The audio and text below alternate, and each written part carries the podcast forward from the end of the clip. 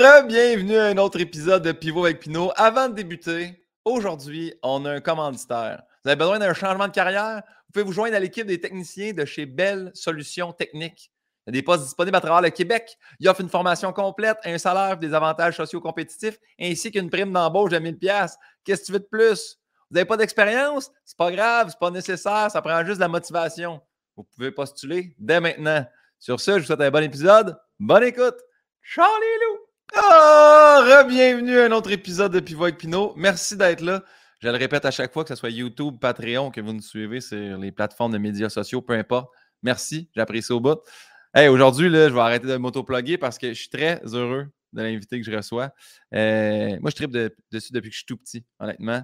J'ai la chance maintenant de l'avoir comme collègue, ce qui est encore vraiment très incroyable. C'est quelque chose que je ne comprends pas. À chaque jour, je suis, comme, je suis chanceux de ça. Et elle dirait hashtag gratitude. Et vraiment, je commence euh, à le dire moi-même. Euh, animatrice, productrice, je vais dire humoriste, actrice. Elle fait tout, honnêtement. Elle est bonne dans tout. je vais l'amener au plus haut point. Je suis très heureux de m'entraîner avec elle. Mesdames, messieurs, Véronique Cloutier.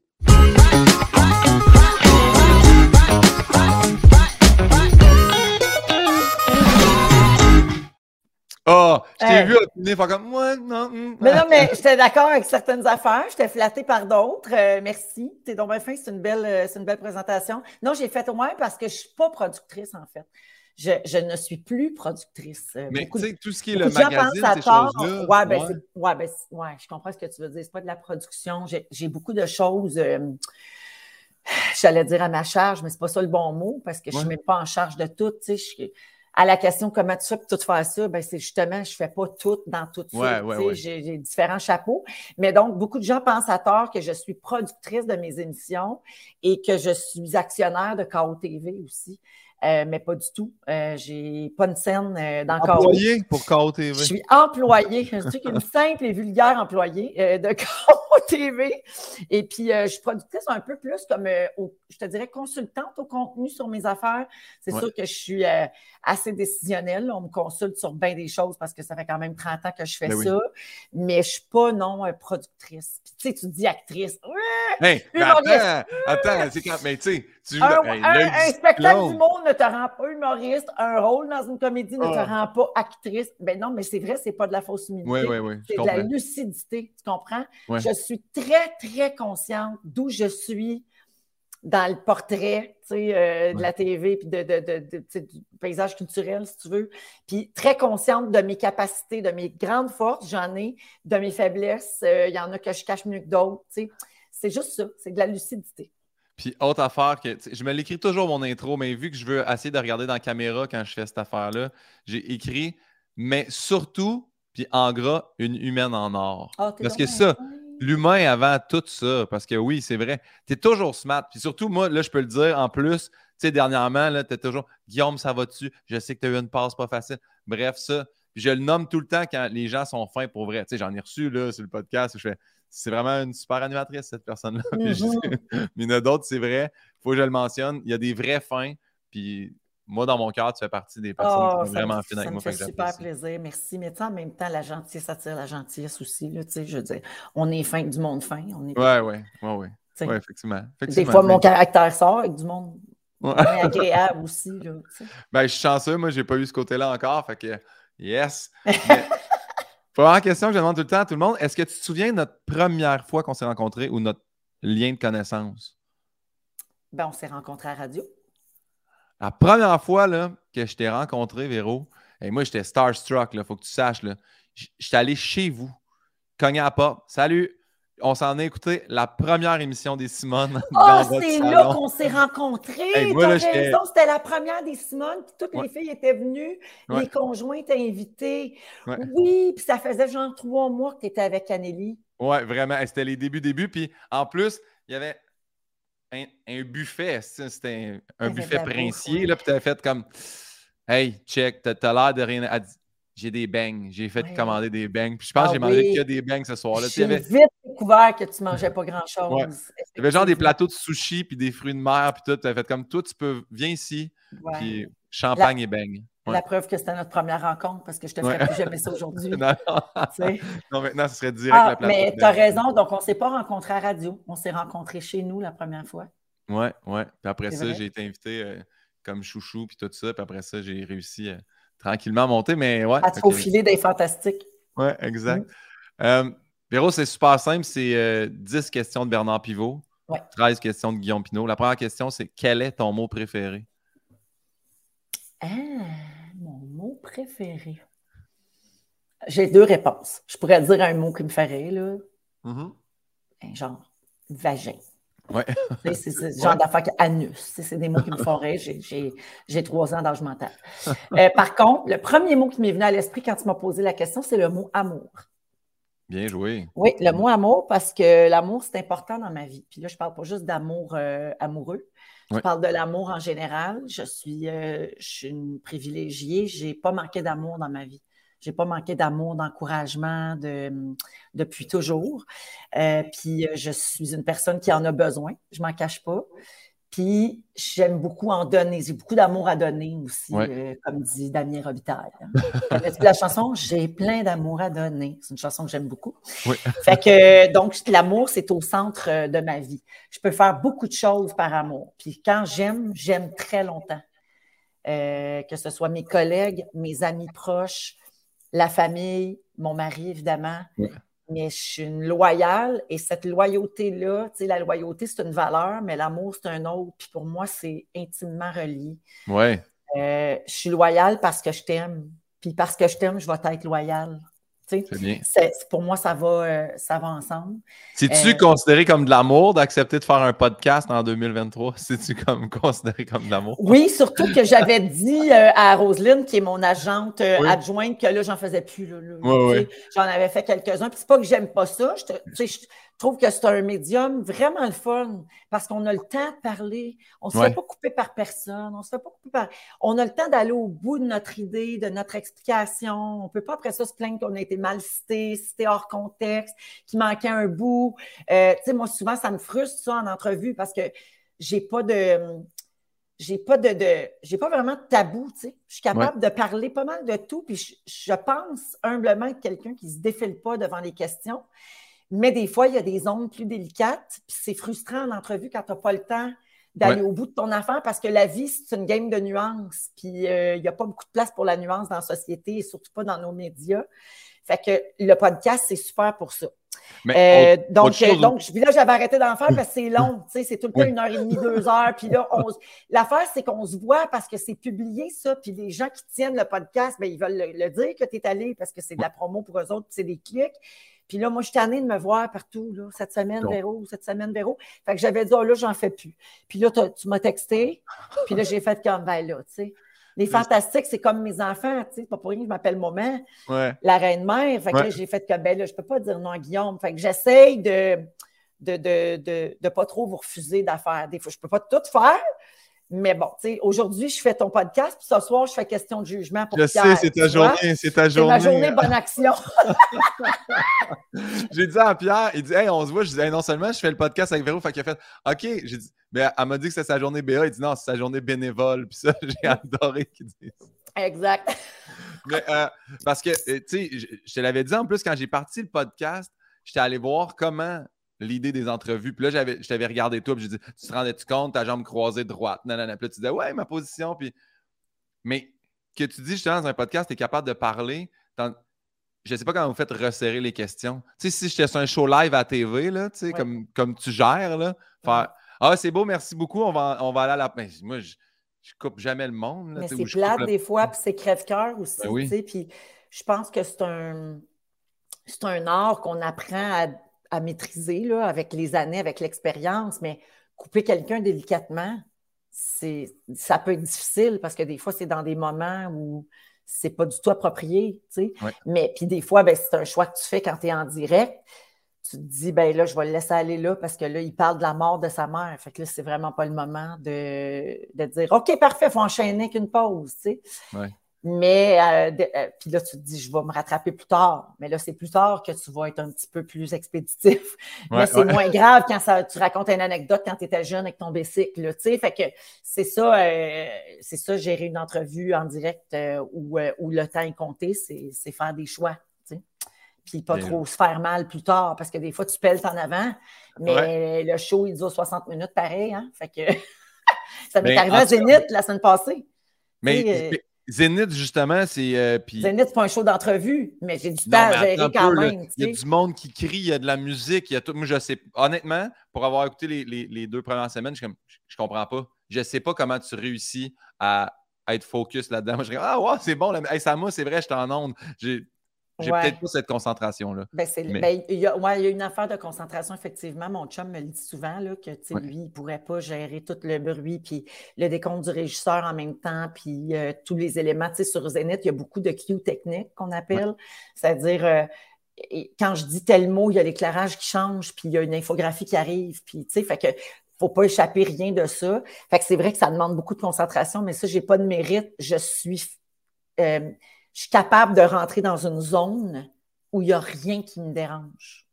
Fait que ça m'aide dans mon travail, mais j'ai pas de, tu sais, c'est pas une, un skill que j'ai développé. Là, j'étais de même, puis je, suis encore euh, comme ça. Mais tu parlais de gestion de temps. la semaine passée, j'ai donné beaucoup d'amour à Patty Galland, parce que si vous n'avez pas vu euh, Zénith, euh, c'est une émission où il y a quatre chanteurs qui viennent, puis là, ils sont notés. Fait que c'est quand même un exercice dur pour l'ego. Fait que, il, y a, ça. Puis ensuite, il y a une portion karaoké où, qui n'ont pas répété. Puis là, ça se peut qu'ils ne soient pas bons, qu'ils se plantent. Fait que là, tout ça, c'est de l'ego à gérer, tu sais. Donc, euh, j'ai pris plus de temps tu sais, pour envelopper Patty parce qu'elle a 74 ans, puis je la trouvais fabuleuse de se prêter à l'exercice. Puis là, ben, on est arrivé à la première pause, puis je débordais déjà de 2 minutes 30. Puis j'avais, j'avais juste un bloc de fait sur 5. Ouais. Fait que j'ai pédalé tout le long après jusqu'à la fin. Tu sais. Mais c'est comme ça, c'est ça notre, notre métier. Quand on est. Oui, puis moi. moi on se coupe pas parce qu'évidemment, on enregistre, mais je t'amène avec moi parce que Gisèle, mon chien, oui. a pleure pour rentrer. Oh, j'ai fermé la porte. Non, mais j'ai fermé la porte pour qu'elle me laisse tranquille. Puis là, gars, elle, là, gars, elle arrête pas de pleurer. Oh, mais là, laisse-la rentrer, pas les de mes pieds. Tiens, bon, elle va venir se coucher à côté de moi, puis elle va me laisser tranquille. C'est bien correct. OK. Désolée. Ben, tu, disais ça, mais tu sais, on, disait être lourd là, dans le, quand on dépasse le temps. Là. Moi, généralement, dans la semaine des 4 juillet, c'est dans mon roast qui coupe. fait que là, j'arrive à mon ben, bloc, puis c'est comme, yeah, j'ai plugué deux jokes, puis ça finit. Puis mais c'est correct, là. C'est pour ça que maintenant, je demande de faire des fois le show pre-tape plus que le live, parce que je fais comme, hey, j'ai écrit ces jokes-là, mais je comprends que oui, parce qu'eux autres, ils ont deux jours en direct puis deux jours préenregistrés. Oui, exact. Fait que des fois, tu peux demander euh, sur lequel. Euh, des fois, j'essaye. Des fois, j'essaye. Euh, c'est quoi le, le, mot que tu détestes le plus? Bien, c'est pas le. C'est pas tant le mot que comme ce qui évoque. Là. Pour moi, c'est l'ingratitude. Hmm. Plus je vieillis, plus je me rends compte que c'est ma valeur numéro un. Euh, la gratitude et la générosité, pas mal euh, ex aequo. Donc, l'inverse de ça, c'est l'ingratitude. J'ai bien de la misère avec ça. Les gens qui ne savent pas reconnaître ce qu'ils ont, la chance qu'ils ont. Euh, de la misère, malheureusement, et il y en a plein autour de moi que j'aime inconditionnellement, mais il y a des gens qui, voient toujours le verre à moitié vide. Ouais moi, ça vient me chercher, là, ça. C'est ce qu'on appelle un trigger. C'est un, déclencheur. Euh, je trouve ça, euh, ça, je trouve ça très difficile. C'est important euh, pour moi d'être de, conscient de la chance qu'on a, de l'apprécier, de la partager aussi. sais, des fois, la, la gratitude, c'est aussi apprécier le luxe dans lequel tu vis la chance que tu as de ne pas avoir de soucis financiers. Puis ça, c'est important de partager aussi avec les autres autour de toi. Puis pour moi, tout ça est relié. La gratitude, la générosité, l'égoïsme, les gratitudes. Euh, ouais.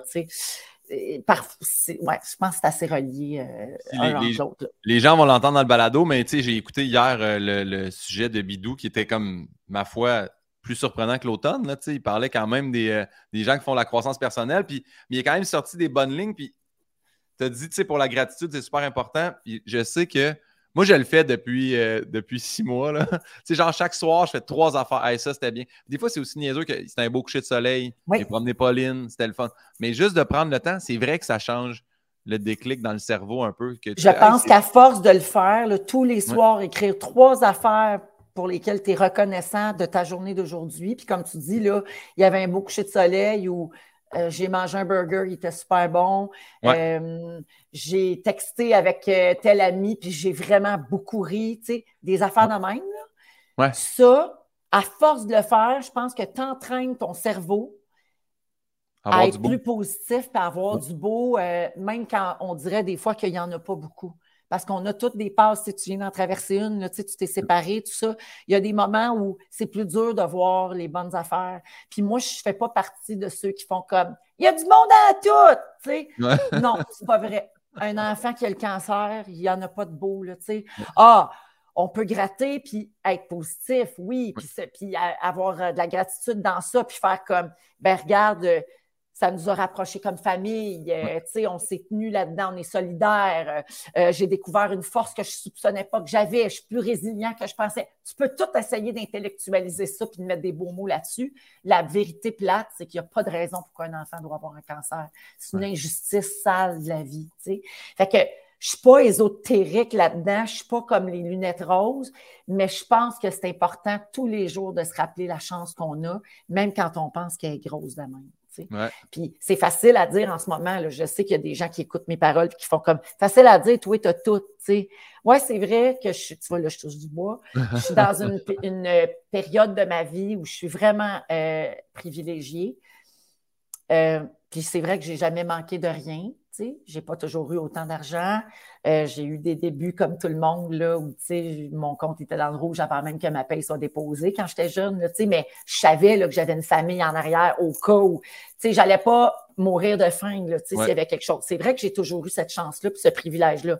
Par contre, je me suis fait brasser par la vie, moi aussi, là, à plusieurs niveaux. Puis dans chaque grande, grande épreuve, je me rappelais toujours la chance que j'avais sur. Euh, je, disais toujours, faut que tu regardes ce que tu as, pas ce que tu n'as pas. Mais il y a autre chose que je trouve beau, là, puis je, là, je dis ça, je parle au travers de mon chapeau, je ne sais pas, mais quand tu dis gratitude puis générosité, puis je pense que même des moments de notre vie où on ne va pas bien, on peut continuer à être généreux puis à être C'est quand même. Des fois, je le vois avec des gens qui, c'est pas leur passe la plus facile, mais qui sont quand même là pour les autres. Ça, je trouve ça, j'ai l'impression, mais je vais dire que c'est une richesse en soi, là, mais c'est vrai quand même. Après ça, tu fais que hey, cette personne-là est toujours restée là, malgré les embûches, elle était comme présente, puis joviale. Puis... Mm-hmm. On entend souvent ce cliché-là de gens qui souvent, c'est ceux qui n'ont rien qui sont les premiers à donner, tu sais. Puis à vouloir offrir, puis aider, là, tu sais, ça, ça, arrive souvent, ça. Puis là, on peut parler de bien matériel, mais on peut parler aussi de ce que tu as en dedans de toi, là, Oui, oui, exact. Tu n'as pas grand-chose dans le sens où tu es vraiment dans une mauvaise passe, tu ne files pas pantoute, tu n'en as pas de joie à donner, là, tu n'en as pas de, tu sais. Puis tu vas quand même être là pour les autres, tu sais. Mais ça, c'est ce qui différencie les bonnes personnes des merdes. non, mais, mais, c'est vrai. Puis moi, j'essaie de voir le bon dans chaque être humain. Je pense qu'on n'est pas qu'une seule chose. J'essaie d'appliquer ça du mieux que je peux dans ma vie. Euh, puis là, tu sais, je sonne là, comme la grande gourou, là, tu sais, de, de, de, la paix, là, tu sais, c'est pas ça tout. là. Il y a du monde que j'haïs, il y a du monde qui m'énerve, tu sais. Je me patiente, moi aussi, pour des affaires. Mais souvent, je vais me ramener en me disant, ouais, mais attends une minute, là. On n'est pas juste une chose. Cette personne-là, elle a sûrement ses raisons pour agir de même. Est-ce que j'ai juste une version de l'histoire? Est-ce que, tu sais, j'essaie moi-même de me raisonner. Ouais. Puis des fois, ça finit que c'est quand même vraiment de merde. c'est ça, mais ça. Mais là, tu as donné sa chance quand même, tu t'es rendu. Hein. c'est ça. euh, Véro, la prochaine question, c'est à base, c'était quelle est votre drogue favorite? Je l'ai changé pour votre dépendance favorite. Oui, parce que j'ai jamais pris aucune drogue de ma vie, comme tu le sais peut-être. Ben, je ne savais pas, mais félicitations pour tout ça. Ben, je ne dis pas ça pour me faire féliciter. ça parce que, parce que souvent, ça surprend les gens. Probablement étant donné le milieu dans lequel euh, j'évolue depuis que je suis toute jeune. Je suis quand même débarquée à Musique Plus, j'avais 18 ans. J'étais entourée d'adultes qui avaient en moyenne 30-35. J'ai vu beaucoup de choses, mais euh, jamais été influencée euh, ni influençable à ce niveau-là. Fait que jamais pris aucune drogue de ma vie. Donc, dépendance dépendance. C'est toujours délicat le mot dépendance parce que pour des gens, ça. quelque chose qui ne pourrait pas te passer. Non, mais on est plus éveillé à ces affaires-là maintenant, là, à être... on, choisit plus nos mots, là, comme. Euh, des gens qui font comme moi, j'ai un trouble obsessif compulsif, j'ai un TOC. Ouais, non, toi, tu n'as pas un vrai TOC. un TOC, c'est une maladie, c'est un trouble de santé mentale, puis mm. toi, tu n'en souffres pas. Fait que je fais toujours attention. Donc, je ne souffre pas de réelle dépendance. Mais mettons, pour faire une image, mon mari, s'il était là, il dirait peut-être le magasinage, euh, les souliers. Il trouve que j'ai beaucoup de souliers. Euh, je te dirais aussi euh, les chips, le chocolat ces affaires-là. J'ai de la misère à résister s'il y en a devant moi. ça, c'est ce genre d'affaires. Et d'autres langues sales pourraient dire mon cellulaire. Ouais, ah, mais ça. Hein? Ouais. Ben, mais je l'ai testé si j'étais dépendante. Oui? Ouais. Tu sais, des fois, je fais exprès, je vais le laisser, mettons, euh, dans l'auto pendant que je vais dans un truc de, qui dure, je sais pas, là, deux, trois heures. Ouais. Puis je suis pas comme, tu sais, je, ah, moi, je le sens vibrer dans mes poches quand je ne l'ai pas, si ça va pas. Là. Je, je mon chien, puis je suis comme Ah, ah c'est vrai, je l'ai laissé dans la maison pour être concentré sur la promenade avec Pauline. C'est ça. C'est une habitude dont il faut se, défaire. C'est normal, je pense. Là. Ça fait partie de nos vies maintenant. Puis en même temps, on ne se mettra pas la tête dans le sable là, avec le métier qu'on fait. Ouais, on a oui. ça, ben, ça aide beaucoup d'être sur les réseaux sociaux. J'ai vendu une tournée. Euh, 265 000 tickets là, avec les réseaux sociaux, pas de pub. Là. Ouais. Quand, même, ça, ça te ramène à Ah ouais, OK, c'est pour ça qu'on essaie. On a besoin d'utiliser. Oui, oui, c'est ça, c'est un travail. Oui, oui, je pourrais m'en passer, là, ma tante Jacqueline, là, qui met une photo de euh, son chat. Ah oui, ça, je pourrais. Mais est-ce que je peux me passer vraiment de, du contact que ça me permet direct avec le public qui s'intéresse à ce que je fais? De moins en moins, je dirais.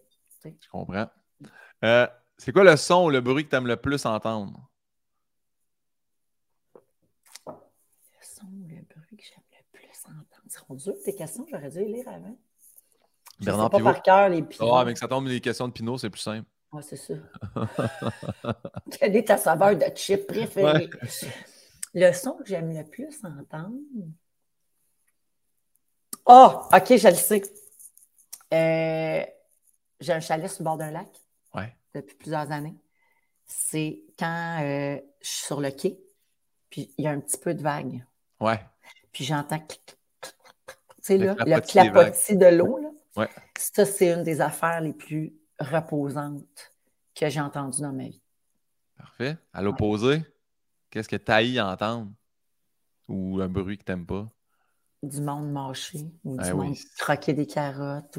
J'étais un petit peu mésophone, puis je pensais, euh, je m'étais comme réconciliée avec l'idée en me disant que c'était à cause de ma ménopause ou de ma préménopause, parce que j'étais très agressée par les bruits. Là. Tu sais, genre, mon chum qui prenait une cuillerée de granola le matin, je songeais au divorce. Puis euh, finalement, c'est pas juste ça, je suis mésophone. Il y a beaucoup, beaucoup de petits bruits comme ça qui m'agressent, qui me dérangent. Puis des fois, tu te rends pas compte le bruit, à quel point ça rend agressif. Quand tu es quelqu'un qui est dérangé par ça, parce qu'il y a des gens qui comprennent pas du tout ce qu'on est en train de dire. Il y a des gens qui disent, mais voyons donc, quelqu'un qui craque une carotte, laisse le monde vivre. Oui, bien sûr, j'adorerais ça penser comme toi. Je suis pas capable, ça me pogne ici. Ah, mais, puis, je, je puis elle, en témoignerait, puis, sais, Anneli avait fait un sujet là-dessus, la misophonie. Oui. Puis là, plus, plus elle faisait son sujet pour les fantasmes, elle était comme, hey Guillaume, je pense que c'est ça oui, encore une fois, il y a du monde qui ont une misophonie, puis c'est super. Ils ne peuvent pas être à table avec du monde qui mange. Tout, mais moi, si on s'installait pour regarder la télé, puis elle sortait un sac de chips, j'étais comme, ah, qu'est-ce qu'il y a? Elle dit, la bouche fermée, mais je crie, c'est la peau des joues trop minces, il y a de quoi qui va pas. Oui, mais c'est pas parce que c'est nous autres qui sommes C'est nous le problème. C'est nous autres le problème, là, tu sais, parce que moi, quand je le mange, mon popcorn au cinéma, j'entends crunch crunch dans ma bouche, puis je ne m'agresse pas moi-même. Mais oui, c'est ça. Ces bruits-là m'agressent euh, énormément.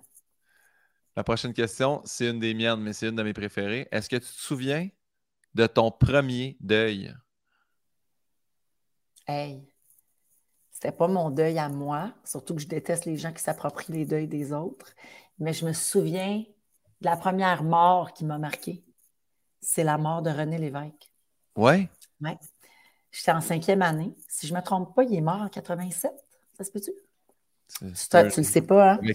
C'est 86 ou 87, tu étais trop petit, toi.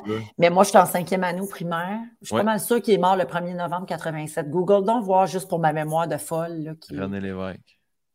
1er novembre 87. 1er novembre 87 à Montréal. Bon, ben tu vois, c'est ça. Je me souviens de ça. J'étais en cinquième année. Ah, il y a eu 100 ans cette année. Ah, ben... Excuse-moi. Il est en 1922. ah, bon. Et donc, c'est la première euh, mort euh, importante dont je me souviens. Ouais. Qui m'avait comme fait quelque chose alors que j'étais zéro politisé. Je ne suis toujours pas tant aujourd'hui. Mais dans ce temps-là, -là, c'était tellement gros. Puis ma grand-mère était une souverainiste finie. Fait que la mort de René Lévesque, c'était vraiment gros. Ça, je me souviens de ça. Puis, euh, premier deuil là, de décès de quelqu'un, un vrai décès proche-proche, là. Ne pas faire d'erreur, mon Dieu, c'est délicat. Mais non, mais c'est pas. en fait, un deuil, c'est pas obligé d'être un, décès, là, non plus. Ça aurait pu être ton premier animal domestique. Oui, mais moi, le mot deuil, c'est un décès. ça vient avec un décès. Oui, je trouve que le mot deuil est grand. Là, oh, dans notre métier, on fait toujours des deuils, hein, on quitte des équipes. Ouais, non, OK, ouais. c'est dur, la fin de quelque chose, des fois, mais un deuil. mais oui, je comprends l'emploi du, du, terme. Euh, ben, c'est ça. Sinon, c'était ma tante Suzette qui est, morte en 2012. J'étais quand même, euh, c'est l'année de mes noces, j'étais quand même pas jeune. Puis euh, c'est la première fois là, que je réalisais, aïe aïe, c'est ça que ça fait quand quelqu'un de très proche part. Ouais. Hey, Suzette, là, c'est pas un nom qui revient. Non. Tu sais, des fois, en fait, tu es la première personne que j'ai déjà entendu Suzette, mais j'ai jamais eu une Suzette. Là, ah, dans, dans, ton entourage. Là. Ouais, ouais. Moi, je n'avais une. C'était ah. toute une à part de ça. Ouais. C'est quoi ton blasphème ou gros mot favori, qui n'est pas obligé d'être un mot d'église, soit dit en passant, mais. C'est tabarnak. Eh oui. Eh oui. un bon tabarnak bien placé. Là. ce qui est beau de, notre, de, nos sacres au Québec, c'est qu'ils sont tellement polyvalents. C'est vrai? on peut tellement s'en servir de toutes les manières. C'est ça qui est le fun. Puis quelqu'un qui. Ah, parle-moi pas de quelqu'un qui ne sait pas sacrer. Il y a du monde qui sacre mal. Oui. Oh, tu comprends ce que je veux dire? Mais je comprends ce que tu veux dire. Ou puis je sais, ou mettons, moi je vais le dire, c'est peut-être même pas là que tu allais, mais il y a aussi quand, rien de méchant, rien de raciste, mais quand nos cousins français essayent de sacrer. Oh, un tabernacle! Oh, tabernacle, c'est comme non, non, fâche-toi, dis-le comme faut, mais c'est pas comme tabernacle de belle lune. mais il y en a qui sacrent bien aussi. Là, oui, oui, oui, oui, oui, oui, oui, Mais, mais tu sais, il y a des gens qui ne savent pas employer quel sac dans la bonne phrase au bon moment. Il y a un ordre de mots. Ouais. Puis ça ne veut pas toujours dire la même affaire. Tu sais. Hey, ça sent bon en tabarnak ton affaire. Tu sais. C'est pas comme hey, ça sent la tabarnak de charogne. tu sais, c'est tout. Là, je sac beaucoup, mais. Oui, non, non, mais. Chance, on n'est pas en, heure de grande écoute à la télé. Mais euh, je veux que tu saches, tu sais, euh, des fois, euh, Audio achète mon podcast. On les salue. Mais quand, Audio m'envoie, ça sac trop cet épisode-là. Tu sais, je te dirais. Mais là, on va arrêter, là. L'épisode avec Joe Corm, il ne ouais. jamais audio. Là, ah, d'accord. Parfait. Non, tu ne devrais pas avoir ce problème-là avec moi, surtout que c'est très, très en contexte. Hein? Oui, oui, oui. C'est pas, je réponds pas à ta question. C'est ton blasphème préféré. Est-ce qu'il y a un métier que tu sais que tu aurais détesté faire? Euh tout ce qui implique, tu sais, comment je suis dédaigneuse, j'en parle souvent à la radio, donc tu es au courant. Ouais. J'ai dédain de beaucoup d'affaires, c'est un très vilain défaut. Donc, tout ce qui implique que, quelque chose m'aurait écœuré. Tu sais, fait que n'importe quoi qui implique des odeurs, toucher de la peau, tu sais, être trop proche du monde. Euh, tu sais, je peux pas, moi, être esthéticienne, là. Je peux pas, là, faire du laser dans le Ouais, non. Je peux pas être gynécologue. Je peux pas. Euh, je peux pas euh, être massothérapeute. Un mélange d'huile, de peau et de sueur, là, ouais, ça c'est beaucoup de. Mais ben, tu viens de décrire ma mort. là, je sais, mais j'ai parlé l'autre fois de, d'être dans la bulle des gens, puis j'ai juste dit quelqu'un qui met sa main un peu sur la tienne dans le métro, puis t'es comme non, ben, ben non. Oui, puis je t'ai prévenu folle. Ben oui, juste parce que tu as évoqué ça. Puis euh, comprends-moi bien, j'y vais me faire masser. J'y vais chez l'esthéticienne. Je me fais épiler. Tout, donc, je, mais, mais à chaque fois, il faut que je passe par-dessus mon malaise de hey, moi, je ne serais jamais capable. Ouais. mais j'en parle tout le temps. C'est tout le temps comme il faut que je brise ça. Genre, ça ne te dérange pas, là. Euh. tu sais, comme quand je vais me faire masser, là, je te parle de bébé, ça, me pop en tête. Il y a beaucoup de gens qui adorent se faire masser la tête. Comme ils ressortent de la Mon chum, là, il ressort de la cabine de, de Masso, puis il a, il a, les cheveux de même plein d'huile, puis il était comme Ah, ça m'a tellement fait du bien. Moi, je peux pas. Là. Quand les massothérapeutes demandent est-ce qu'il y a quelque chose que je devrais savoir, oui, approche pas de mes cheveux parce que je viens agressive. Hein? La sensation de l'huile d'un cheveu. Ah! Impossible. Puis t'aimes-tu les. Euh, ça, ça, a été à mode l'espace d'un an, tu sais, les espèces de trucs là, qui en métal qui font. Oui, ça oui, mais juste le mien, tu sais, prête oh, ouais, c'est ça. Non, non, c'est ça. Euh, Passe-les pas à 3-4 personnes. Ben non, arc. mais, mais c'est ça, tu sais, euh, le monde qui joue à se faire des tresses, là. Ouais. Arc. tu sais, j'ai de la misère à jouer dans les cheveux des autres. Tu sais, fait que rentrer dans ma bulle puis que j'accepte ça, c'est quand même. C'est un contrat, là. C'est mon mari et mes enfants. Quand j'étais jeune, mes cousins, pour m'écœurer, mettons, on mangeait toutes des popsicles, toute la gang. Mon cousin Martin me courait après, puis il prenait une crotte dans mon pops. Puis là, ça me faisait fâcher, puis là, j'y donnais parce que j'en voulais plus. Ouais. Ouais, mais ça, c'est. Ouais, ouais. Je comprends. Moi, je me rappelle au secondaire, ça a commencé, là, puis le monde, ça s'est changé leur gomme. J'étais comme, hein? J'avais accepté seulement la fille sur qui je tripais. J'étais comme, ouais, toi, je vais manger ta gomme parce que j'ai l'impression que c'est un peu comme te Frencher. Ben. mais sinon, les autres, c'est comme, non, Carl, je ne prendrai pas ta gomme. mais il y a deux choses qui font faire ça. Tu viens de dire l'amour, le, désir pour un gars d'impressionner une fille. Puis l'autre affaire donc, que moi, j'ai faite, c'est le désir d'être accepté dans un groupe, ah dans une gang. Fait que au secondaire, là, je voulais être dans Gang Cool. Moi, j'étais un an plus jeune. Puis je voulais être dans Gang Cool. Puis j'ai déjà fait ça, genre euh, relever un défi. On était au restaurant, puis il y avait un verre, il y avait un fond de verre d'eau de même qui traînait. Puis pendant tout le repas, les filles, j'étais avec une gang de filles, j'allais dans un collège de filles seulement. Les filles, ils pitchaient des affaires dans le verre. Fait que, mettons, des os de poulet, un restant de sauce brune, trois, quatre petits pois, une gomme mâchée, un bout de un, un fond de jus de pomme, euh, un sachet de sucre avec le papier dedans. OK? Puis là, une fois que c'était bien brun, bien plein de merde, là, c'était comme qui qui est game de prendre une gorgée? Puis moi, pour qu'il me trouve cool, je l'ai fait. Yes. je me rappelle encore de comment je me sentais. Ouais. ouais. Ah, imagine, Sacha, tout ce que tu sais de moi maintenant. Ouais. À quel point je voulais me faire accepter par ce groupe-là?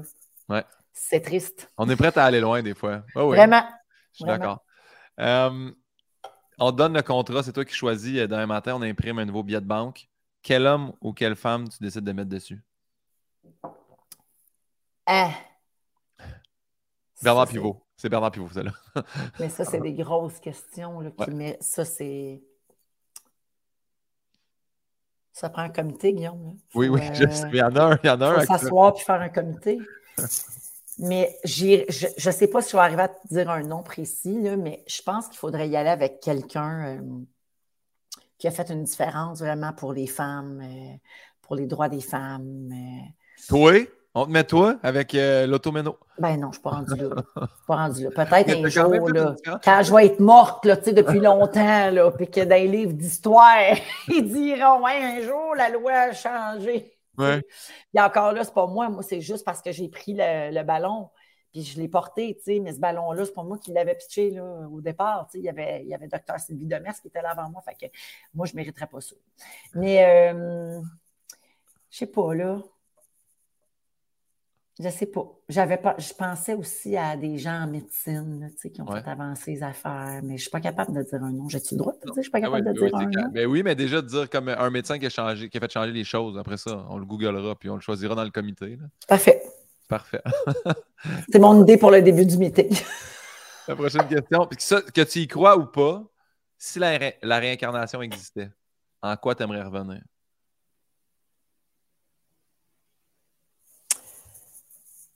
Deux réponses. La première, j'aimerais ça revenir en homme. Parfait. Pour voir ce que c'est, ce que ça fait. J'ai beaucoup de questions. Ouais. la deuxième, ça serait euh, en quelque chose qui peut devenir un symbole pour les gens qui m'ont survécu.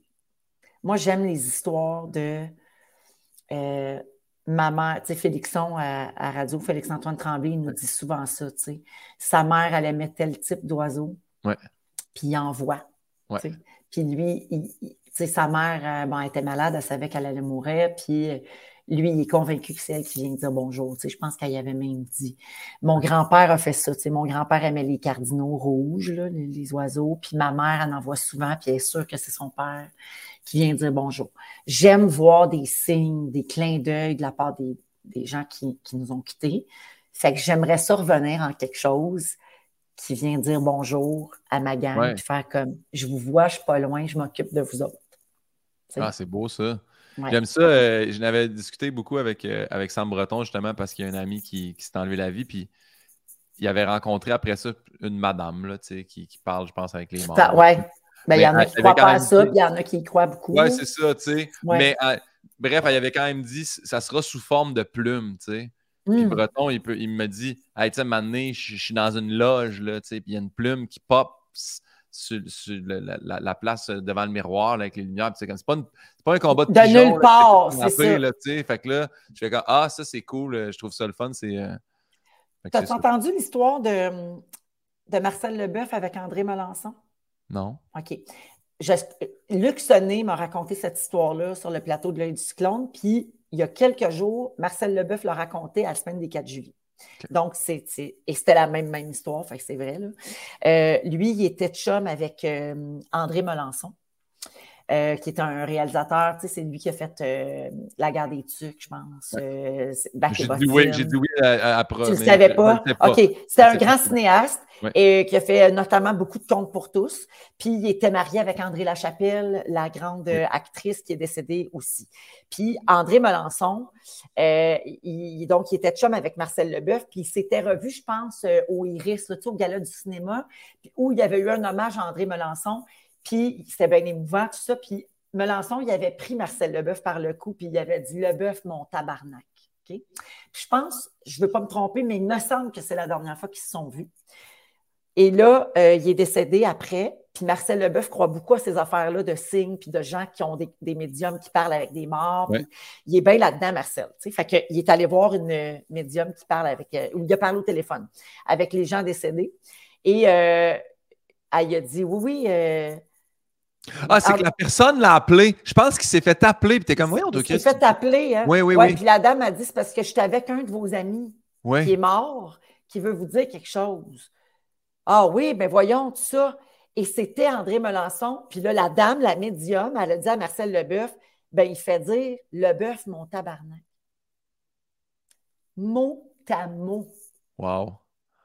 Mais ça, tu vois, ça me fait des frissons quand même dans le nuque, tu sais, quand même, tu sais, des fois, je fais, ah, moi, je crois pas à ça, mais on dirait que je veux y croire. Bien, c'est ça l'affaire, c'est que je comprends les sceptiques, là, tu sais, je, comprends très bien qu'on se dise, regarde, après, c'est fini, il n'y a plus rien, fin.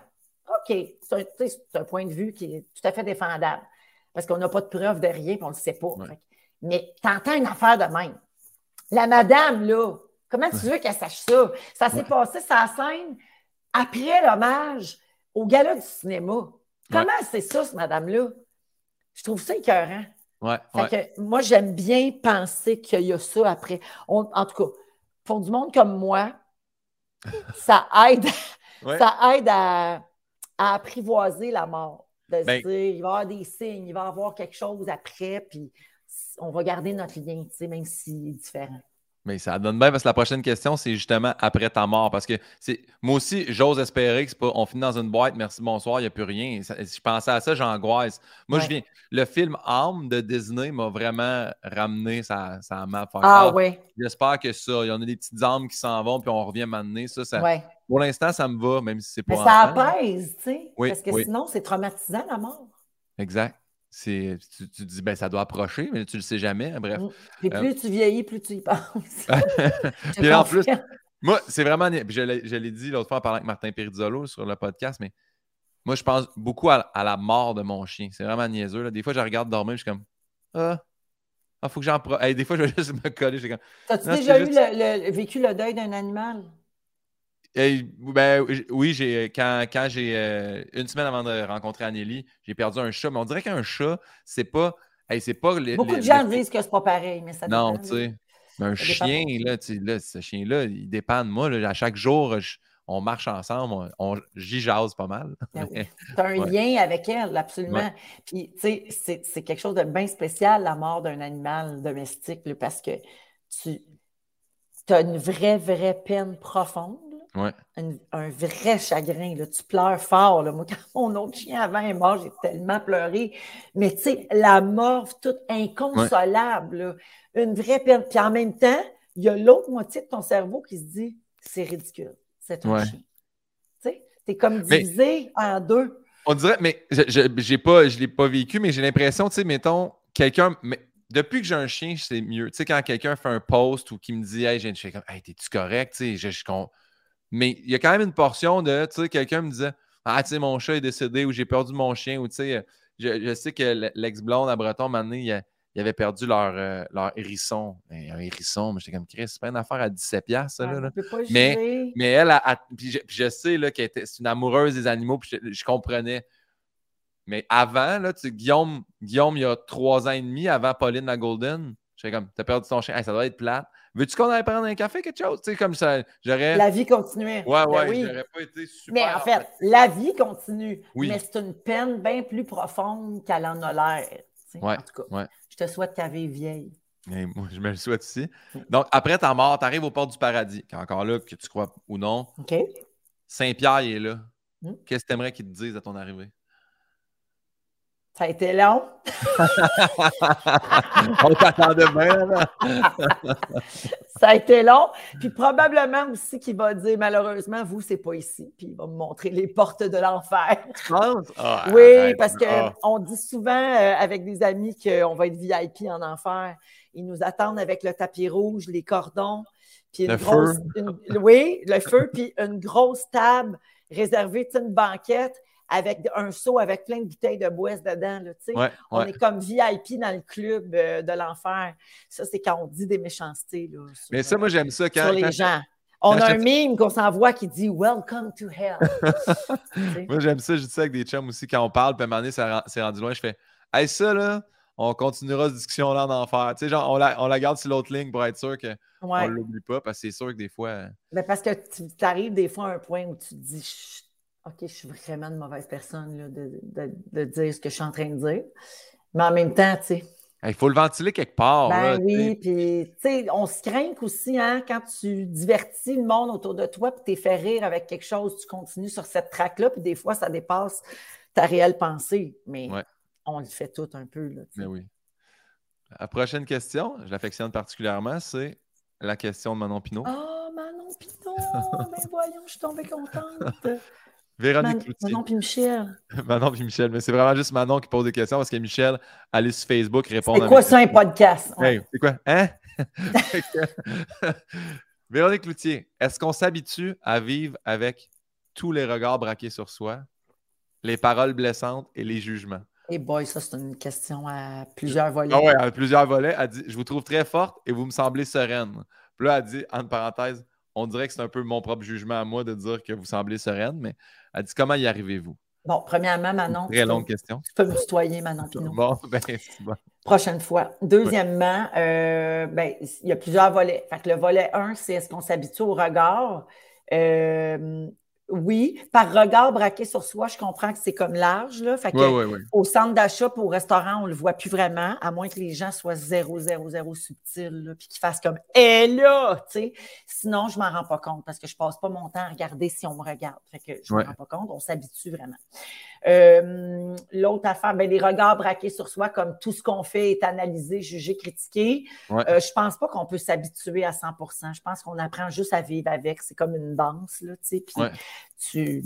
En tout cas, dans mon cas, euh, moi, je, j'ai appris, oui, à vivre avec ça. Fait c'est pas s'habituer, comme c'est pas que tu t'en rends plus compte du tout, je pense que ça s'installe sournoisement dans ton cerveau. Tu sais, de, je suis dans un endroit public, je ne peux pas faire n'importe quoi. Tu sais, c'est, un automatisme. C'est pas, euh, c'est pas conscient de ma part. Euh, souvent, euh, on est dans un souper, mettons, j'étais avec des amis, puis on se met à parler fort, puis à rire fort, puis on prend un verre de vin, puis là, on, fait plus de bruit. Souvent, mon réflexe va être de faire comme même, même au Mexique où personne ne me connaît, tu comprends? C'est un réflexe que j'ai qui s'est installé parce que ça fait 30 ans que que je fais ça. C'est 30 ans à avoir peur de se faire dire euh, cheap quand elle laisse un type, euh, est bête euh, quand il faut qu'elle attende en fil. sais, fait que tout ça fait partie de toi. C'est bien, bien intégré. Mais. Mais y a-tu du monde. Mais sans, sans, sans, y a-tu du monde comme je veux dire, désobligeant, là, tu sais. Parce que le monde ne s'en rend pas compte. Je te dis ça parce qu'en fin de semaine, Charles Albert Rousseau, là, je fais mon choix Québec, je suis content. Mon gars de son, on dit on va aller à check-in à l'hôtel, puis on ressortira prendre un verre. Puis on n'est pas, on pas dans mes mails, on est au Château Laurier. Fait que moi, je rentre dans l'LB, puis Max dans l'LD. Puis il y a deux madames qui passent. Je pense qu'il y avait un party dans l'hôtel, je sais pas quoi. Fait qu'il y en a une qui passe, elle me regarde. Puis là, je fais là, il décrit, ça me regarde, regarde, là, tu sais. Ben fait que je fais bonjour, puis elle fait. Elle me reconnaît. Elle dit T'es Guillaume Pinot? Je fais Ah oui. Je fais Bonne soirée. Fait que les portes d'ascenseur ouvrent. Elle fait Je t'ai reconnu à cause du nez? Je suis comme. Puis là, là, je fais Ah, ok, ouais. Elle dit Toi et ton ex, vous aviez le même nez? Elle dit Vous êtes plus ensemble. Hein? Puis là, moi, je pèse pour fermer les portes, mais j'ai pesé sur réouvrir. Fait que ça ah, les portes. Puis là, je suis comme. Ça y a laissé plus de temps. Plus de temps pour faire. Ben, en tout cas, fait, bonne soirée. J'étais comme, je peux pas répondre, puis je veux pas répondre, puis je veux pas faire, hey, c'est pas de tes cas. Je sais pas trop. On dirait que je suis venu comme. Ben non, c'est sûr. Mais je te dirais, là, que je peux même employer le mot jamais, parce que ça arrive tellement peu souvent. Les gens sont pas mal jamais euh, volontairement euh, méchants. c'est de la maladresse. C'est, euh, Il y avait de la boisson aussi, je, je, le savais. Aussi, ça aide pas. oui. Mais ça, c'est ça, tu sais, c'est qu'il se retrouve dans une situation où ça va vite, à te croise après un verre, à te croise à l'ascenseur, ça va vite, elle dit la première affaire qui vient, tu sais. Peut-être que le lendemain, elle l'a compté à quelqu'un puis qu'elle a fait comme oh mon Dieu, tu sais, si je pouvais reprendre ça. Tu sais, ça nous arrive tout, hein. J'essaie de me mettre à leur place quand ça arrive, puis de faire comme Ah, je suis sûre que là, elle se dit Ah, si je pouvais reprendre ce moment-là. Tu sais.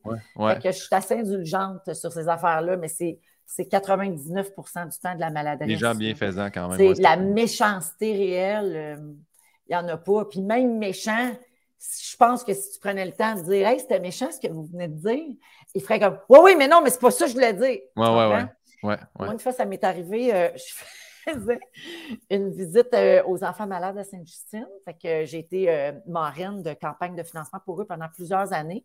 Et souvent, ben, on allait à l'hôpital, puis on, visitait quelques étages, on allait saluer les enfants puis leurs familles. Fait que là, je suis là, je me promène euh, d'une chambre à l'autre, c'est quand même, c'est, ça remplit d'une belle émotion, mais en même temps, c'est très dur. Tu ne euh, sais jamais dans quel état l'enfant ou la famille vont être quand tu rentres dans la chambre. Tu as peur de déranger. En plus, c'est des enfants. Puis moi, je ne suis pas passe-partout. Là, fait que je fais comme peut-être qu'ils ne me connaissent pas et qu'ils s'entorchent. Fait que c'est toujours un peu comme tu es fébrile. Tu ne veux pas être déplacé, dérangé. En même temps, tu veux faire plaisir. C'est comme. C'est le fun puis c'est pas le fun. Tu comprends ce que je veux dire? Ouais, ouais, Fait que là, je l'ai fait ça se passe super bien. Je prends deux, trois photos, les familles, je parle aux mamans. Je suis une mère. Fait que touchée parce que les mamans vivent, ça. Je rentre dans une chambre, il y a un enfant qui dort vraiment épuisé vient d'avoir un traitement de chimio, genre, quelque chose de même. Puis le papa, il est là, il est assis à côté du lit. Fait qu'on rentre. Je suis accompagnée par les jeunes de la Fondation Sainte-Justine qui font comme, on se promène sur les étages avec Véro, tu sais, elle vient saluer les enfants. Fait que là, je dis, dérangez-le pas, il n'y a pas de problème. Puis je parle pas fort, tu sais. Je dis, on va s'en aller, tu sais. Puis le papa, il dit, ah oui, Véro, t'es Véronique Cloutier. Oui, oui, oui, mais dérangez-vous pas, c'est pas grave. Tu sais, je suis mal, je veux m'en aller. Puis il dit, hey, Hey, ton visage en personne, hein? c'est pas beau. Là, j'ai dit, pardon? Puis il dit, ben, il voulait dire, t'es pas pareil en personne. Ouais, ouais. Mais là, clairement, il me trouvait moins belle en personne. Ouais, D'habitude, mais... le contraire. Je, vais y aller aussi avec tu es dans un éclairage d'hôpital puis t'es pas maquillé à tes. Tu sais, je veux dire. Oui, mais, ouais, mais pour vrai, là, non, mais c'est zéro important s'il me trouve belle ou pas belle. Moi, je fais pas ma vie pour me faire. Tu comprends? C'est pas grave, il y en a du monde autour de moi. Mon chum, il me trouve belle. C'est important. Ça, c'est important. Mes enfants, ils n'ont pas peur quand ils me voient le matin. C'est ça qui compte. tu sais. Je fais pas ce métier-là pour me faire dire je suis belle ou pas belle. Pas grave. Je me suis beaucoup fait dire dans ma vie, tu as l'air bien plus grosse à la TV, tu es tout petite en personne, je te pensais plus grande, je te pensais plus petite, papi, ça, ça arrive beaucoup. Là. plus de joues en personne. ah non, t'as l'air plus grosse. Tu tout le temps des commentaires sur le physique. Mais là, ton visage, c'est pas beau. Ça, là, dis de même, c'est la première fois. j'ai fait Ah, ah ben oui, c'est très différent euh, à la télé. Silence. Ben, bonne fin de journée, bon courage avec votre fils. Bye bye. Puis après, je pense que je les ris pendant une demi-heure. Ben oui, je comprends. Ben, ça rentre dans la catégorie moment surréaliste. Ah oui, inexplicable. Mais ben tu, oui, peux peux même pas être froissé de ça parce que c'est comme trop absurde. Tu ouais, ouais, C'est le genre d'affaires qui arrive des fois. Mais quelqu'un qui m'a choqué en me disant quelque chose en personne, ça arrive presque jamais. Ben, moi, je, me rappelle, puis ça, sais, euh, c'était sur les line-up d'autographes à la fin, du monde, là, tu sais, avec Phil, Ah, c'est vrai que t'es gras, puis une tape, il y en a un qui a donné une tape sur le ventre, puis là, je me rappelle, le Phil a fait, ouais, ça, c'est non, puis là, il a fait comme, hey, bravo, tu sais, tu t'as. Chris, affirmé. affirmé. J'avais trouvé ça vraiment hot. Là. Mais même la personne. mais même là, il faut se mettre une couche de, de compréhension puis d'empathie. Ouais. C'est moi, maintenant, la façon dont je l'interprète, puis euh, ça a beaucoup allégé euh, mon rapport avec les réseaux sociaux. Oui. Ils se permettent une tape euh, sur le ventre à fil pour dire qu'il est gros ou ça affaisse ou un commentaire sur le physique. Comme moi, mettons, sur mes réseaux sociaux, il y a beaucoup de commentaires sur mon physique, il y a beaucoup de commentaires sur mes choix de vêtements, sur 95% du temps, c'est de la proximité c'est que les gens, tu fais tellement partie de leur vie. Ouais. Tu es comme un cousin, une belle-sœur, une bru. Ils se permettent ça parce qu'ils se sentent assez à l'aise pour te le dire. Je pense que c'est comme ça que nous autres, il faut qu'on le voit maintenant. Fait que moi, je mets ces lunettes-là maintenant tout le temps. Si tu me dis, tu es rendu vraiment laide avec ta chirurgie ratée, non, là, tu viens de l'échapper. Là, j'ai pas de chirurgie, j'ai juste 48 ans. Mais ce que tu es en train de dire, c'est que ma rétention d'eau à cause de ma ménopause, tu trouves laide, puis là, tu me blesses parce que moi, je l'avouais aussi quand je me lève le matin, puis j'essaye de faire ma journée pareil. Ça, ça fait chier. Mais si tu me dis, ton veston, il est trop grand, c'est pas beau, je pense, je le vois plus comme tu viens de m'attaquer. Premièrement, ce n'est pas sur moi, c'est un morceau de linge, on sent Mais aussi, c'est que le fait que tu te permettes de me dire ça veut dire que tu te sens assez proche de moi pour me le dire. Ou je t'ai suivi, je t'ai vu tellement de fois habillé différemment, ou ah, ça, j'aimais ça, ça, ça, non. Et n'est-ce pas ça le but de notre métier? D'entrer dans la vie des gens qui nous aiment assez pour se sentir proche de même. Tu comprends ce que je veux dire? ça va changer ma vision. Là. Là, les prochains qui vont me parler de mes casquettes ou de mon linge ou de mes. Euh, je vais faire comme Ah! Ça ne veut pas dire de tout accepter. Ça ne veut pas dire de se laisser insulter. Tu sais, moi, quand on se fait dire ça, tu as choisi une vie publique, ça vient avec. Non, mais mon, choix de carrière ne veut pas dire me faire envoyer chier. C'est deux choses. Mais des petits commentaires de même qui sont assez, au final, inoffensifs. Là. Je pense qu'il faut le voir comme ça je vais le retenir, Véro. Merci pour ça. On est des rafales. Es-tu prête? Oui. C'est pas c'est des fausses rafales. Es-tu correct avec ta réponse? T'avais dit quelque chose? T'as fait comme un petit. Non, je repensais. Non, c'est parce que je me disais, l'ajout honnête à cette réponse serait je te dis pas que c'est facile 100% du temps de penser de même. Mais non. Mais, j'essaye de me remettre dans ça quand je reçois un commentaire qui me gosse. Mais tu sais, j'en ai reçu un. Il y, a une madame qui m'a écrit dernièrement, m'a dit Je suis allé te voir avec ma fille de 14 ans, euh, on a adoré ton spectacle.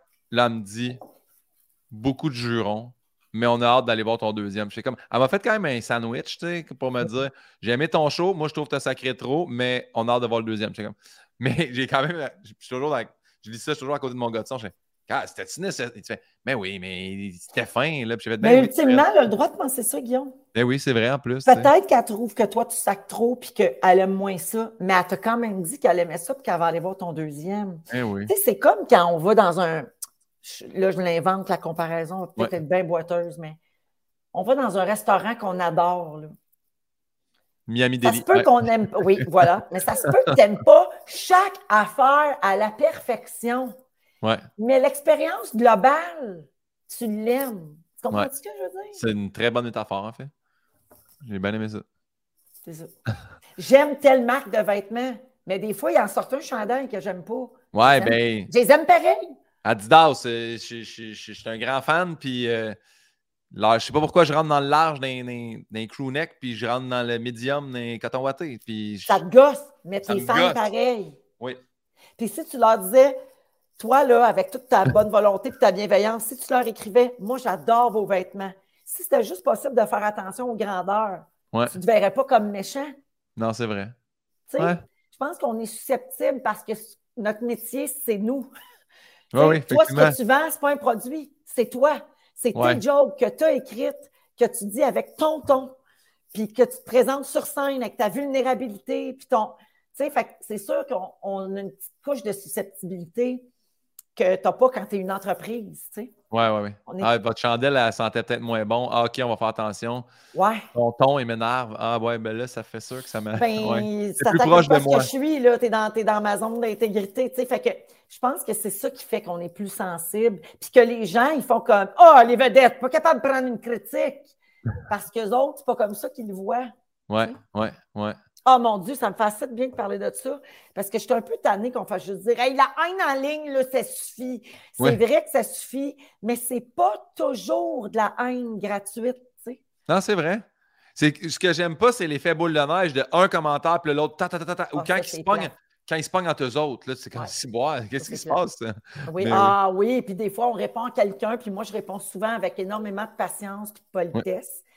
Mais là, la personne se fait manger par les autres qui veulent venir me défendre. Donc, ça part d'une bonne intention, mais ça dégénère, puis ça finit que la pauvre Nancy, elle s'est faite démolir, là, tu sais.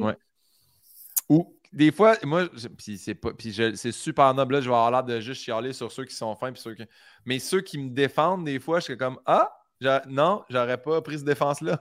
Je, j'ai pas, j'avais pas besoin de, tu sais. Maintenant, j'ignore beaucoup, tu sais, où je, bloque. Je fais Hey, c'était juste gratuit méchant, je bloque, tu sais, j'ai plus besoin. Ben, c'est ça, oui, quand c'est gratuit, gratuit, puis bien méchant pour rien, puis qu'il n'y a rien à faire avec ça, il n'y a pas d'argument à avoir. C'est comme, ben, débarrasse de ma page, tu naïs, là, tu sais. Des fois, j'y vais via le profil, je check deux, trois photos, je suis comme, ouais, on n'aura pas un dialogue. De, ce que je vois, ça me j'ouvrirai pas une porte ici. C'est ça, exactement. C'est souvent le même genre de monde, tu sais, mais, mais c'est vrai ce que tu dis, que des fois, les gens te défendent, puis ils sont super hargneux, puis là, tu es comme, ah non, je veux pas tant que tu tripes sur moi, là, parce que... Je peux triper sur moi, mais défends-moi pas avec cette... De cette manière-là, exactement. Euh, c'est des questions rafales qui sont personnalisées à toi, que j'ai ben fait avec euh, mon auteur Yann Bilodeau. Donc, euh, on t'offre deux choix. Ça peut être déchirant, il n'y a pas, a pas mort d'homme ici. Là. Ben non, ben non, mais il faut choisir pareil. Ça part. Tu es, en train de me dire que je ne peux pas m'en sortir. Tu peux t'en sortir, mais tu sais, les gens, souvent, ce qu'ils font, c'est qu'ils donnent du, donnent du bien sur les deux personnes. Okay. Mettons, ça part. Élise Marquis ou Sébastien Benoît? Ben là, mais t'es vraiment chien. je sais, mais prépare-toi, là. ben là, on peut pas jouer à ça? Ben oui, on peut jouer. Il faut, faut, vraiment que tu sois prête. Là. Il y en a. Euh, c'est rare qu'il met autant de noms, mais il y en a. Pour vrai, c'est pas super. Ah, ben là, puis là, je peux t'expliquer? Ben oui, il faut que tu expliques. Ben oui. OK. Ben, je vais dire Élise parce que je suis plus proche au quotidien. Tu sais, je, je, parle à Élise là, euh, plusieurs fois par semaine. Sébastien, un peu moins. On est moins en contact euh, régulier, mais on est encore en contact. Là, tu sais. Sébastien, ça a été euh, un de mes premiers chums. tu sais, il est dans ma vie depuis, mon Dieu, 32 ans. Euh, puis euh, j'ai rencontré Elise un petit peu après, mais on est resté euh, plus proches. Nos enfants se connaissent bien. C'est comme un autre type de relation. Mais c'est cruel de me faire choisir. OK. Ceci n'est pas un bye-bye ou bye-bye 2008? Ah,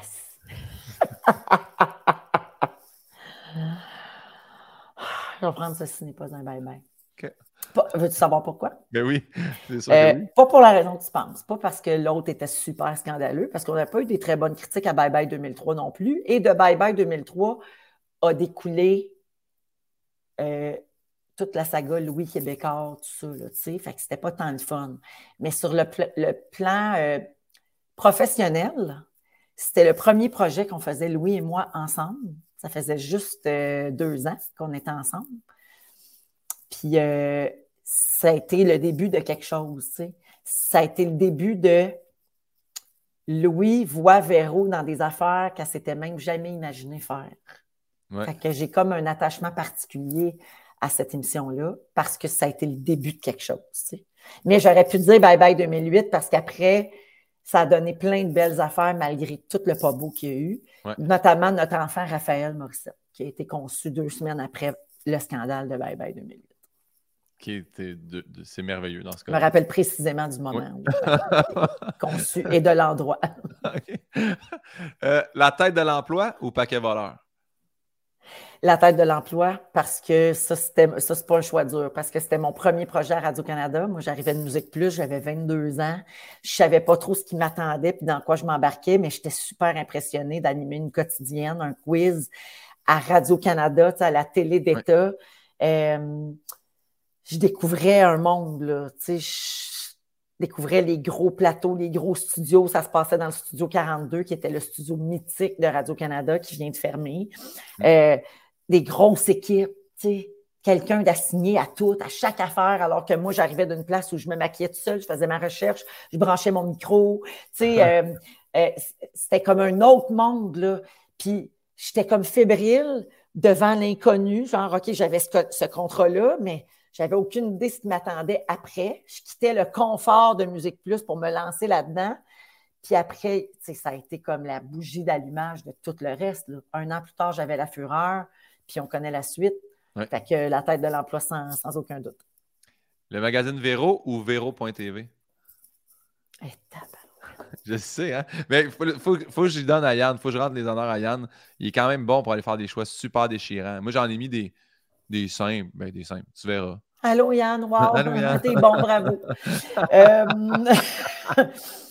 OK. Et bon, c'est parce que là, tu sais, selon divers critères, je pourrais avoir diverses réponses. Ce sont deux projets dans lesquels je suis bien, bien, bien entourée et, desquels je suis très fière. Fait que ça, c'est important que je le dise pour ne pas froisser personne, puis je le pense. Mais je vais dire Véro TV. Parce que Véro TV, euh, oui, dans le magazine, il y a c'est un véhicule pour un paquet de valeurs qui sont chères à mes yeux. Euh, puis on met de l'avant un paquet d'affaires, euh, que ce soit diversité sexuelle, corporelle, culturelle, générationnelle, les sujets qui sont traités, les photos sont magnifiques. C'est un beau projet.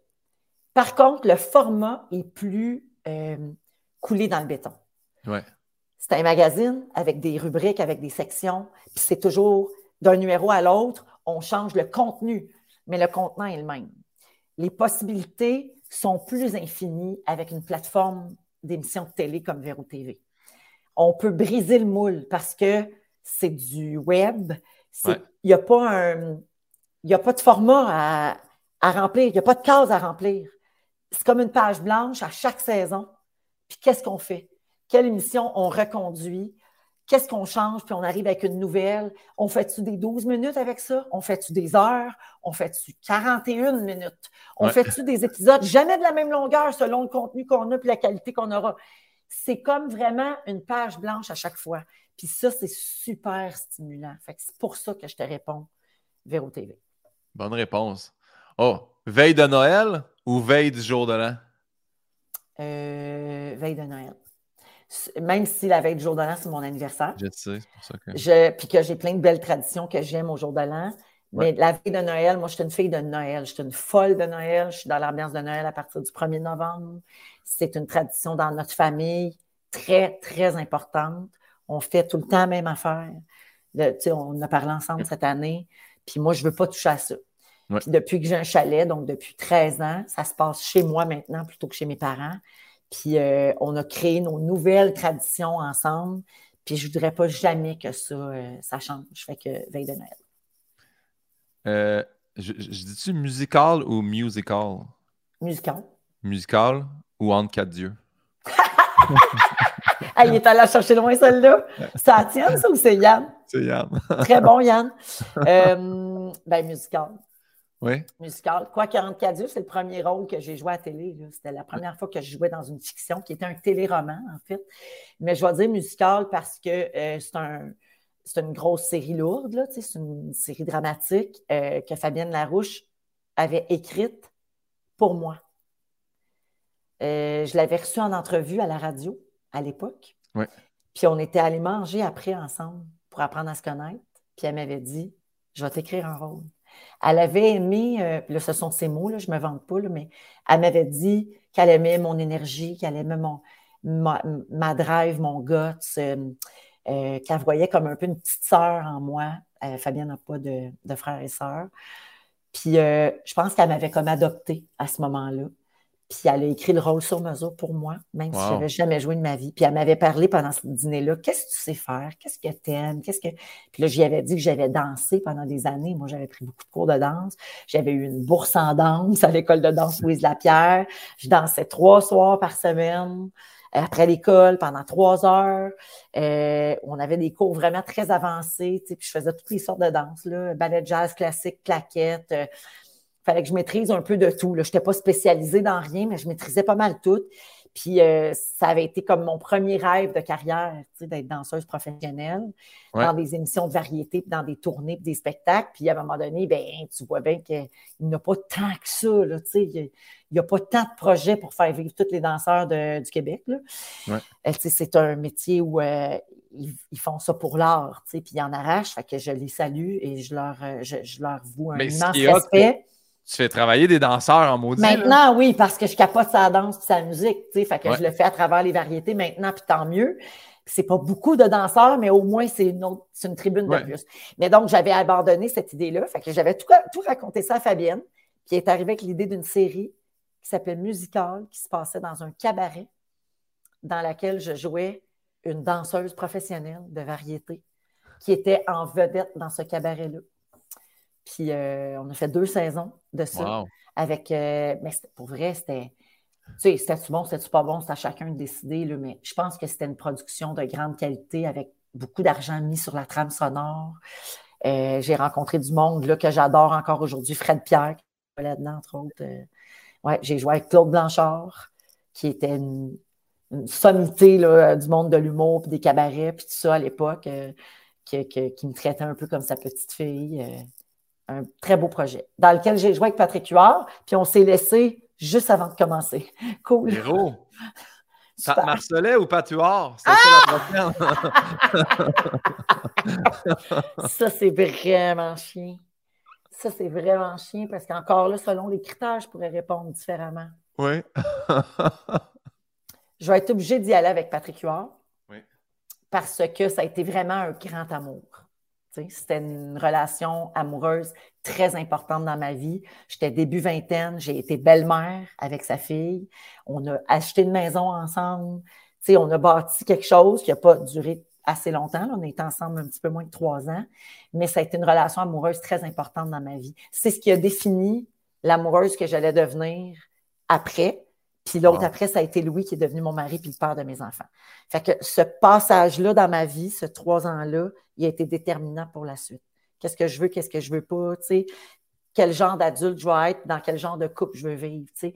Puis autant ça a été une très belle relation, puis j'ai adoré être belle-mère, je capotais sur sa fille, puis moi, je voulais des enfants jeunes, tu sais, fait que c'était important pour moi, mais autant j'ai compris dans ce couple-là que je voulais partir mon propre bagage, que, je, que je préférais ne pas être en couple avec quelqu'un qui avait déjà un divorce puis un enfant derrière la cravate. À 30 ans, 35 ans, j'aurais pensé autrement, mais là, j'avais 26 ans. Puis là, j'avais décidé ça, tu sais. Puis j'ai rencontré Louis, puis euh, tout s'est enchaîné après. Mais j'aurais pu répondre Pat Marcelet parce que c'est un amoureux formidable, mais on n'a pas été ensemble longtemps, tu sais. C'était un peu mon rebound. Puis euh, on a encore un très bon lien aujourd'hui. On a des running gags qui durent depuis 1997. Tu sais, on, est, on a vraiment une très belle relation. Puis je dis toujours que c'est un chum d'exception. Mais euh, amour pour amour, c'était pas tu vois. Puis là, on a mis deux pattes, un versus l'autre. Fait que là, on va mettre deux maris, une versus l'autre. Oui. Marcel Michon ou Marie Plourde? Ah ben là, il n'y a pas photo, hein? c'est Marie-Soleil Michon. J'aime beaucoup Marie Plourde, que j'admirais quand j'étais à Musique Plus. J'ai travaillé un peu avec elle à la radio. Mais Marie-Soleil Michon, c'est mon amie là, depuis plus que 20 ans. C'est une amie proche, c'est une collègue en or. Euh, j'ai rencontré d'abord Marie-Soleil comme amie. je l'ai rencontrée euh, sur un tournage. Euh, elle était recherchiste euh, et chroniqueuse sur un talk show. Puis je l'ai rencontrée comme ça. Puis j'ai capoté dessus tout de suite la minute où je l'ai rencontrée. Puis on est allé manger ensemble. On est devenus amis. Et très rapidement dans notre relation, j'ai ressenti le besoin de travailler avec elle. Parce que tu le sais, tu côtoie toi aussi. oui, Marie-Soleil, c'est une fille d'une intelligence extrême, avec des connaissances générales, une culture beaucoup plus grande que la mienne. Donc, je gagne à la côtoyer, autant personnellement que professionnellement. C'est une fille très intelligente. Euh, c'est une fille euh, qui a un bon discernement, un bon jugement. Tu sais, des fois, là, je lis une nouvelle puis je me dis, qu'est-ce qu'elle pense de ça, Marie? Ouais, ouais. Avant de me faire ma, propre idée. Tu, sais, tu vois le genre. C'est vraiment ce genre d'amis euh, dans une vie. Puis évidemment, toujours là pour te conseiller un spa, un restaurant. et réfléchis au Un nouvel objet, la bonne friteuse. Euh, Quel air fryer je devrais prendre? Ouais, ouais, ouais. Fait que c'est sûr que c'est Marie-Soleil. Celle-là, où j'ai hâte de voir celle-là. La Fureur ou Zénith? Sais pas si ça doit dû répondre, en fait. C'est ça le. Ben, tu sais, je pense que je suis obligée de te répondre avec mes traits de caractère, c'est-à-dire la nostalgique en moi. Là, euh, c'est sûr que la fureur, c'est marquant dans mon parcours. La fureur m'a fait passer de une fille qui fait de la télé à une vedette populaire de TV. un jeu de société, tout. Il y a des posters. Il y, avait des t-shirts, il y avait des colliers qui allumaient. Pour vrai. Oui, ouais. il, y avait, il, y avait, il y avait des jeux à la maison. Euh, le studio était plein, il y avait 800 personnes par semaine en studio. Je signais des couches. Tu sais, des bébés en couche, je signais la couche. Ah, puis les gens voulaient les cheveux de Véro. Là. Ça, là, ça, je me rappelle de ça. Là. Moi, là, ah, ça, je m'en souviens pas. Ben oui, tu as, eu les cheveux courts. Là, ah, ah mais ma coupe de cheveux, je pensais que le monde me coupait des miches. Ah, non, non, non, non, non, non Oui, les gens voulaient ma coupe de cheveux. Euh, tu sais, c'était... Non, mais c'était quand même... C'était vraiment... Euh, c'était super intense, là, parce que pour remettre les gens dans le contexte, ça, c'était avant là, Star Academy, La Voix, les gros phénomènes de variété télévisuelle auxquels on a eu droit après. Il y avait comme un trou dans le monde des variétés depuis plusieurs années.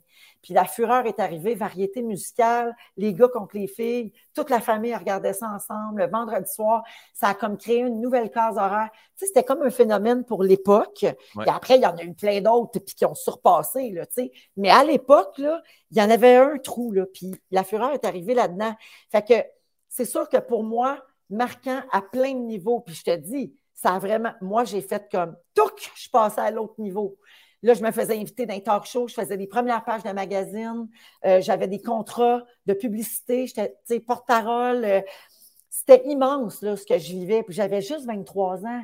Fait que c'est sûr que tu me demandes de choisir entre ça, puis là, un projet qui, au moment où on fait ce, podcast, a deux semaines. Ouais. Je suis obligée de te dire la fureur. Mais en même temps, pour vrai, en ce moment, les gens qui comparent avec la fureur, ça me gosse un peu.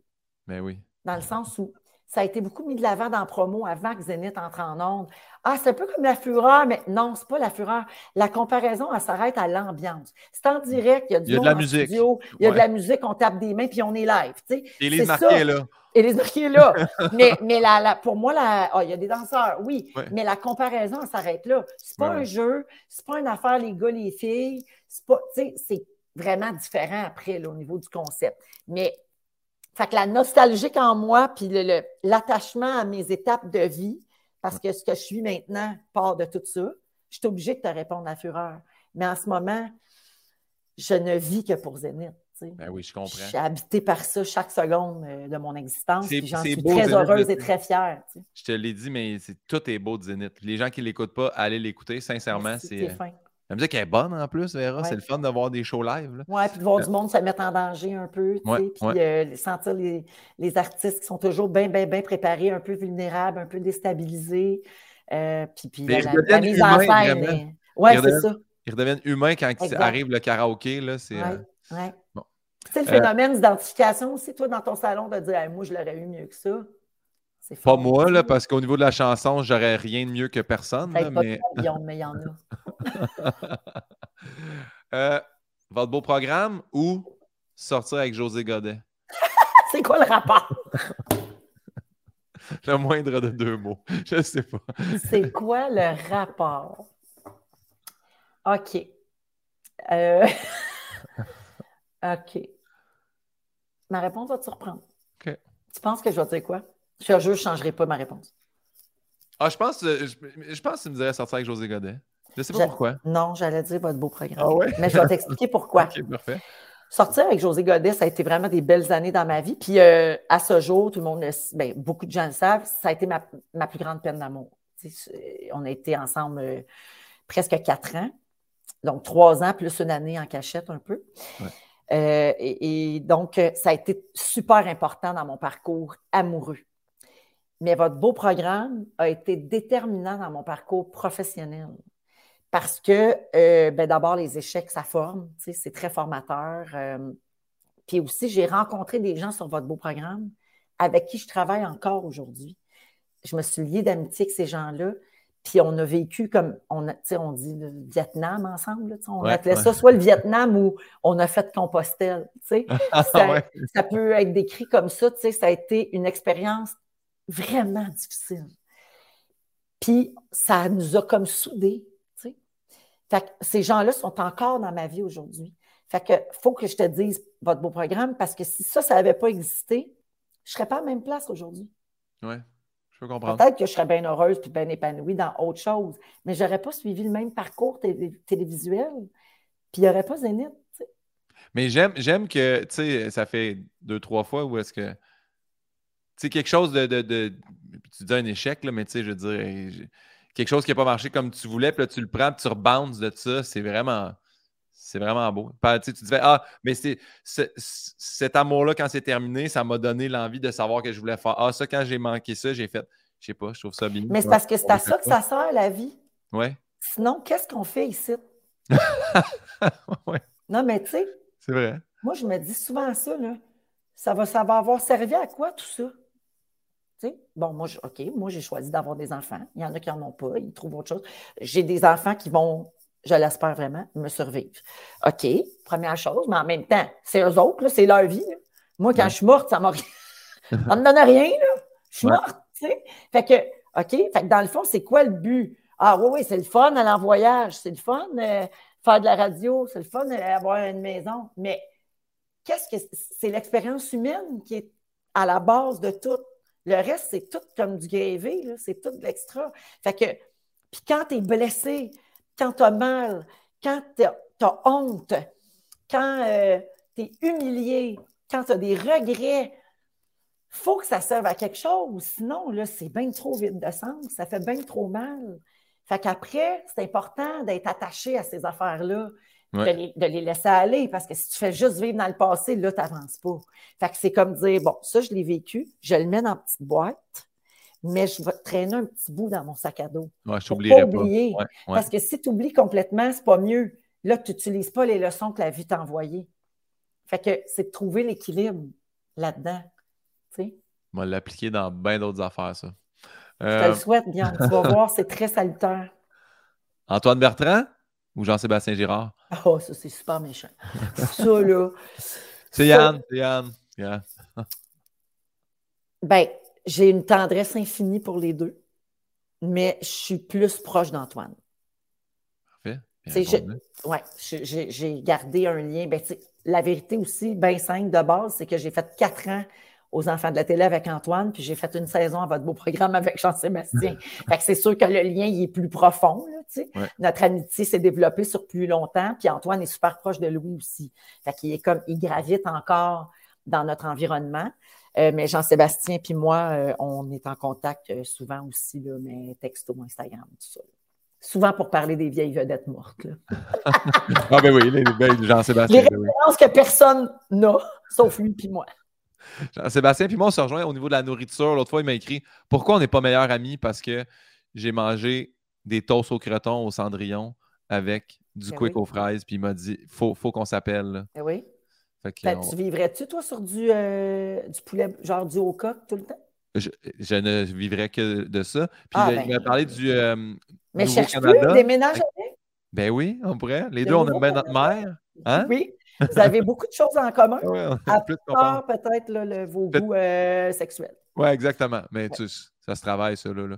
Euh, faut que j'arrête, hein? Faut que j'arrête. J'ai fait plein d'analogies à ça. est tellement fluide depuis qu'il est Ouais. séparé. C'est ça, j'arrête pas de faire des jokes. Là, j'ai reçu vraiment beaucoup de propositions d'hommes. Il faut vraiment que j'arrête parce que les- ça, ça mêle les gens.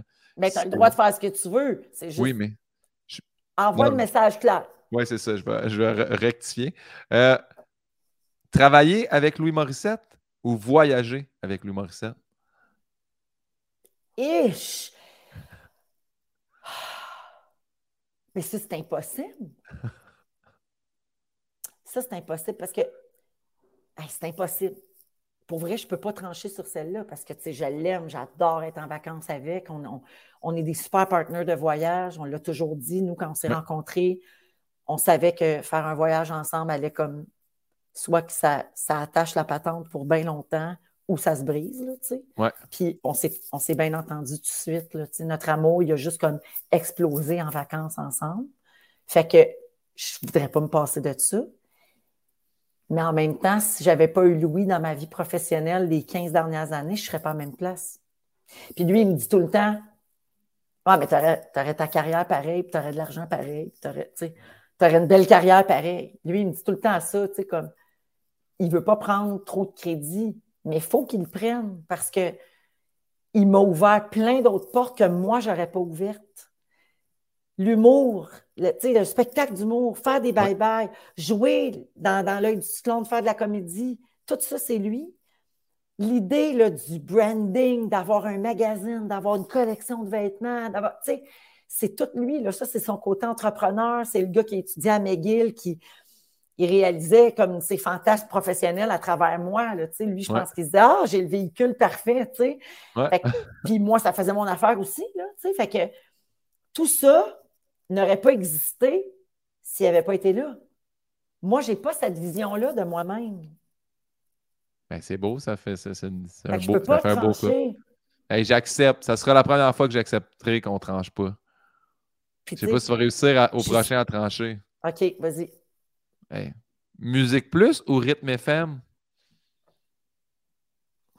Ça aussi, c'est dur parce que c'est beaucoup d'années Quand je te parle de bagages, de moments déterminants de vie, là, ça, c'est deux exemples très forts. Musique Plus pour la télé, puis Rythme FM pour la radio. J'ai fait 14 ans à Rythme FM. Mais le pire, c'est quand je l'ai googlé, quand j'ai mis un contre l'autre, je fais Ah, je vais regarder. Mais c'est ça, j'ai vu 14 ans. Oui. Oui. Euh, c'est dur de trancher parce que sans Musique Plus, il n'y a pas tout le reste après à la télé. Oui. Puis Rythme FM, je pense que j'aurais fait de la radio pareil, mais c'est 14 ans de ma vie. C'est énorme, 14 ans. Je suis partie de là, j'avais 43. Imagine, là. Puis calcule que j'ai commencé à travailler à 18. Fait que sur cette, dans cette fenêtre-là, le temps que j'ai passé là, avec ces collègues-là, avec ces patrons-là, avec ces auditeurs-là, il compte, là. Fait que je, ne peux pas trancher. c'est les deux dernières des rafales, c'est pas si pire. OK, c'est pas pire. J'ai quand même fait un bon bout. T'as vraiment, vraiment, bien fait. Tu me pardonnes-tu? Je te pardonne, mais la dernière rafale, c'est toujours une rafale un peu niaiseuse. Fait que soit le restant de tes jours, tu parles en petit Mario, ou pour le restant de tes jours, tu ne peux plus te laver les mains. Ben, je vais parler en petit Mario toute ma vie. ça ne me dérange pas. Ça va faire rire tout le monde, puis au moins, je vais être propre, puis je ne pognerai pas les bébites de tout le monde. Impossible de se laver. je sais, je sais. C'est pour ça. J'étais content que tu en parles tantôt. ça t'a l'air du gars super préparé. C'est quoi euh, ta plus grande peur ou plus grande phobie? Si tu en as une, là? La maladie, je pense. Ouais. Ma maladie grave, là. j'ai pas peur de pogner la grippe, là.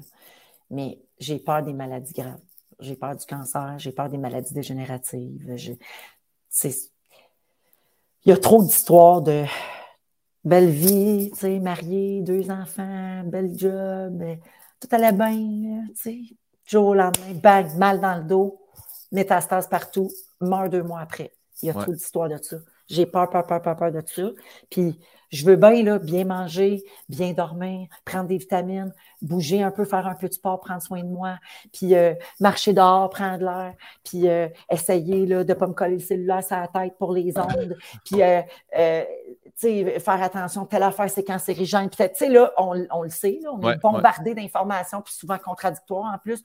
Moi, je veux bien tout ça, là mais ça n'empêche pas le monde d'avoir le cancer présentement. Non, exact. Fait que, que c'est qu'on fait. Fait que ça, il ne faut pas que je pense trop. Parce que je ne suis pas une personne anxieuse, je ne suis pas une hypochondriaque. Euh, je suis vraiment quelqu'un qui gère bien ces choses-là au quotidien, une chance, là, parce que ça peut être très dur. Moi, j'ai pas ça. Mais si j'y pense trop, genre, je deviens vraiment très triste, là, je capote. Moi, ce qui, ce qui me. Ben, pas qui me fait peur, mais c'est quand je vois, tu sais, mettons, quelqu'un fait Ah, ouais, toute sa vie, il travaille, là, tu sais, il prend sa retraite, puis là, c'est quand qu'il arrête, là, clac, tout pète, là, je suis comme Ah, my God. Mm.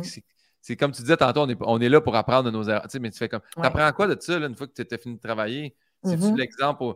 Là, des fois, je me dis, je travaille-tu trop? Faut-tu que je fasse? Là, je sais pas trop. Ça me... Je pense que c'est, en fait, c'est notre gestion du stress le problème. C'est ça qui est à travailler. Parce que travailler beaucoup, là, on n'a pas inventé ça. Là. Puis nous autres, on n'a pas un travail physique. Ramène-toi il y a 50 ans, là, 60 ans, là, quand ça gérait des fermes, là, puis il y avait 14 petits dans la maison, puis que, tu sais, ça, ça c'était travailler. Mais je pense que ce qu'il n'y avait pas dans le temps, qu'il y a aujourd'hui, c'est le stress. C'est le stress de la vie moderne, la performance, le cellulaire, le courriel à toute heure du jour, euh, être joignable tout le temps.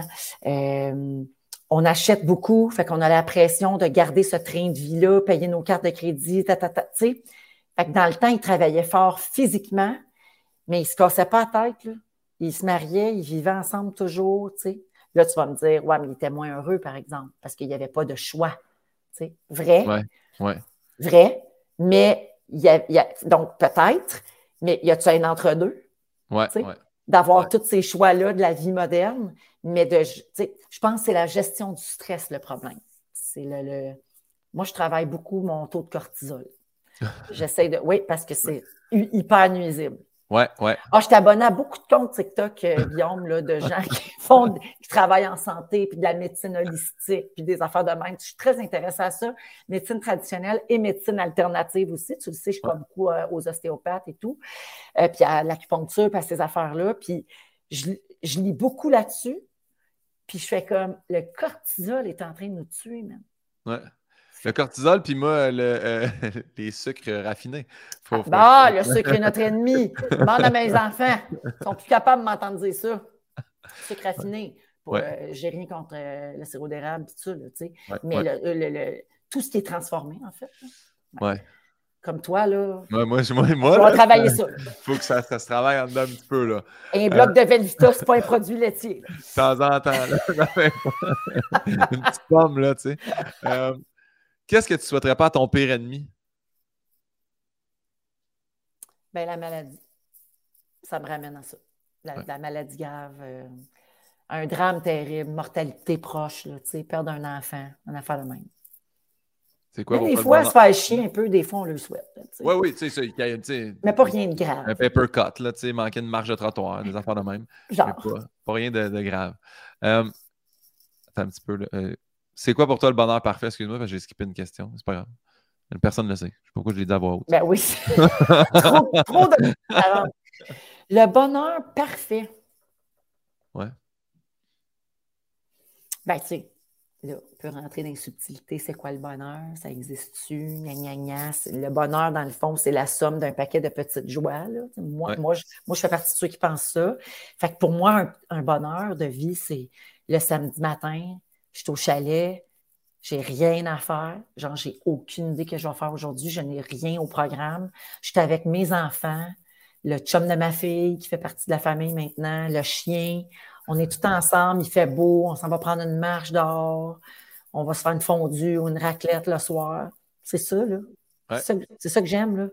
J'en demande pas tant, là, tu sais. Souvent, là, les, je m'en viens une vieille dame, hein. puis je réalise que les grands bonheurs, les grandes joies, c'est pas tant l'événement comme tel, c'est tout le avant. C'est toute l'anticipation, c'est le préparer, c'est l'espérer. Parce qu'une fois que tu es rendu, souvent, tu te dis Ah, c'était ça. Ouais, ouais. Tu sais, souvent, le, ce que tu ressens pendant ce bonheur-là, il n'est pas à hauteur de tout ce que tu t'étais préparé à vivre. Le build-up, ouais, ouais. Ouais. ouais.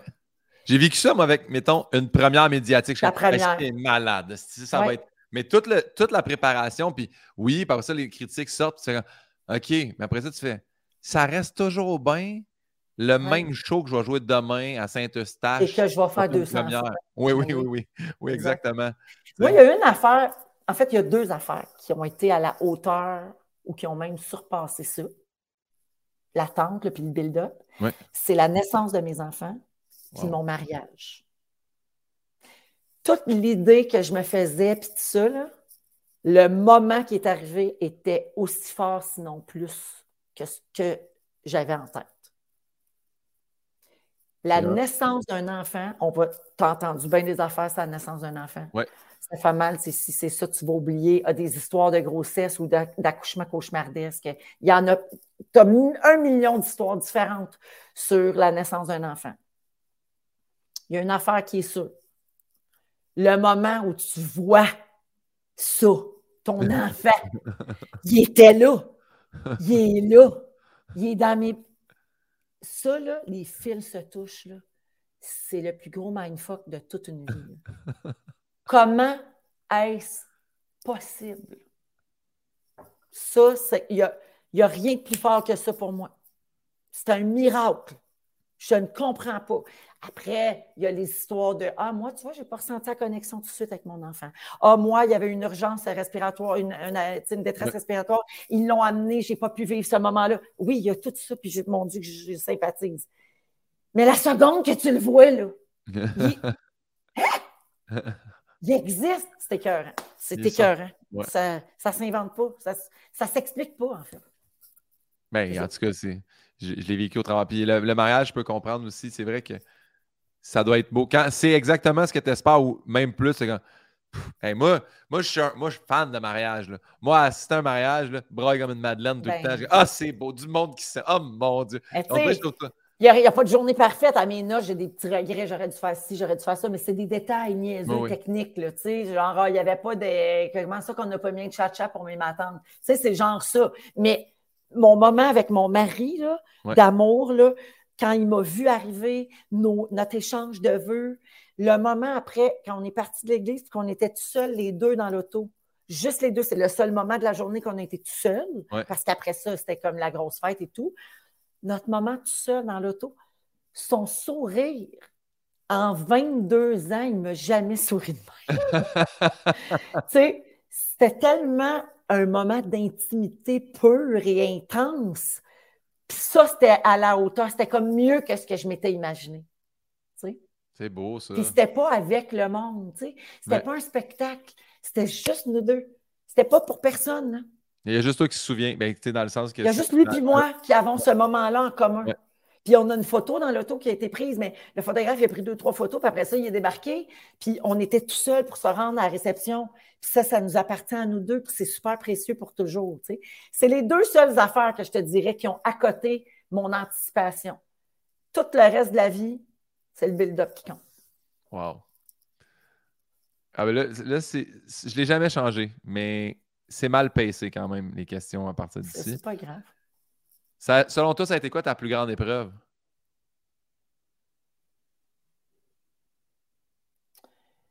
Ben, c'est sûr que c'est toute l'histoire euh, qui entoure euh, mon père et tout ça. ouais, ouais. Notre scandale familial. Ça, ça a été la. C'est sûr que c'est l'affaire la plus dure que, moi j'ai eu à vivre dans ma vie.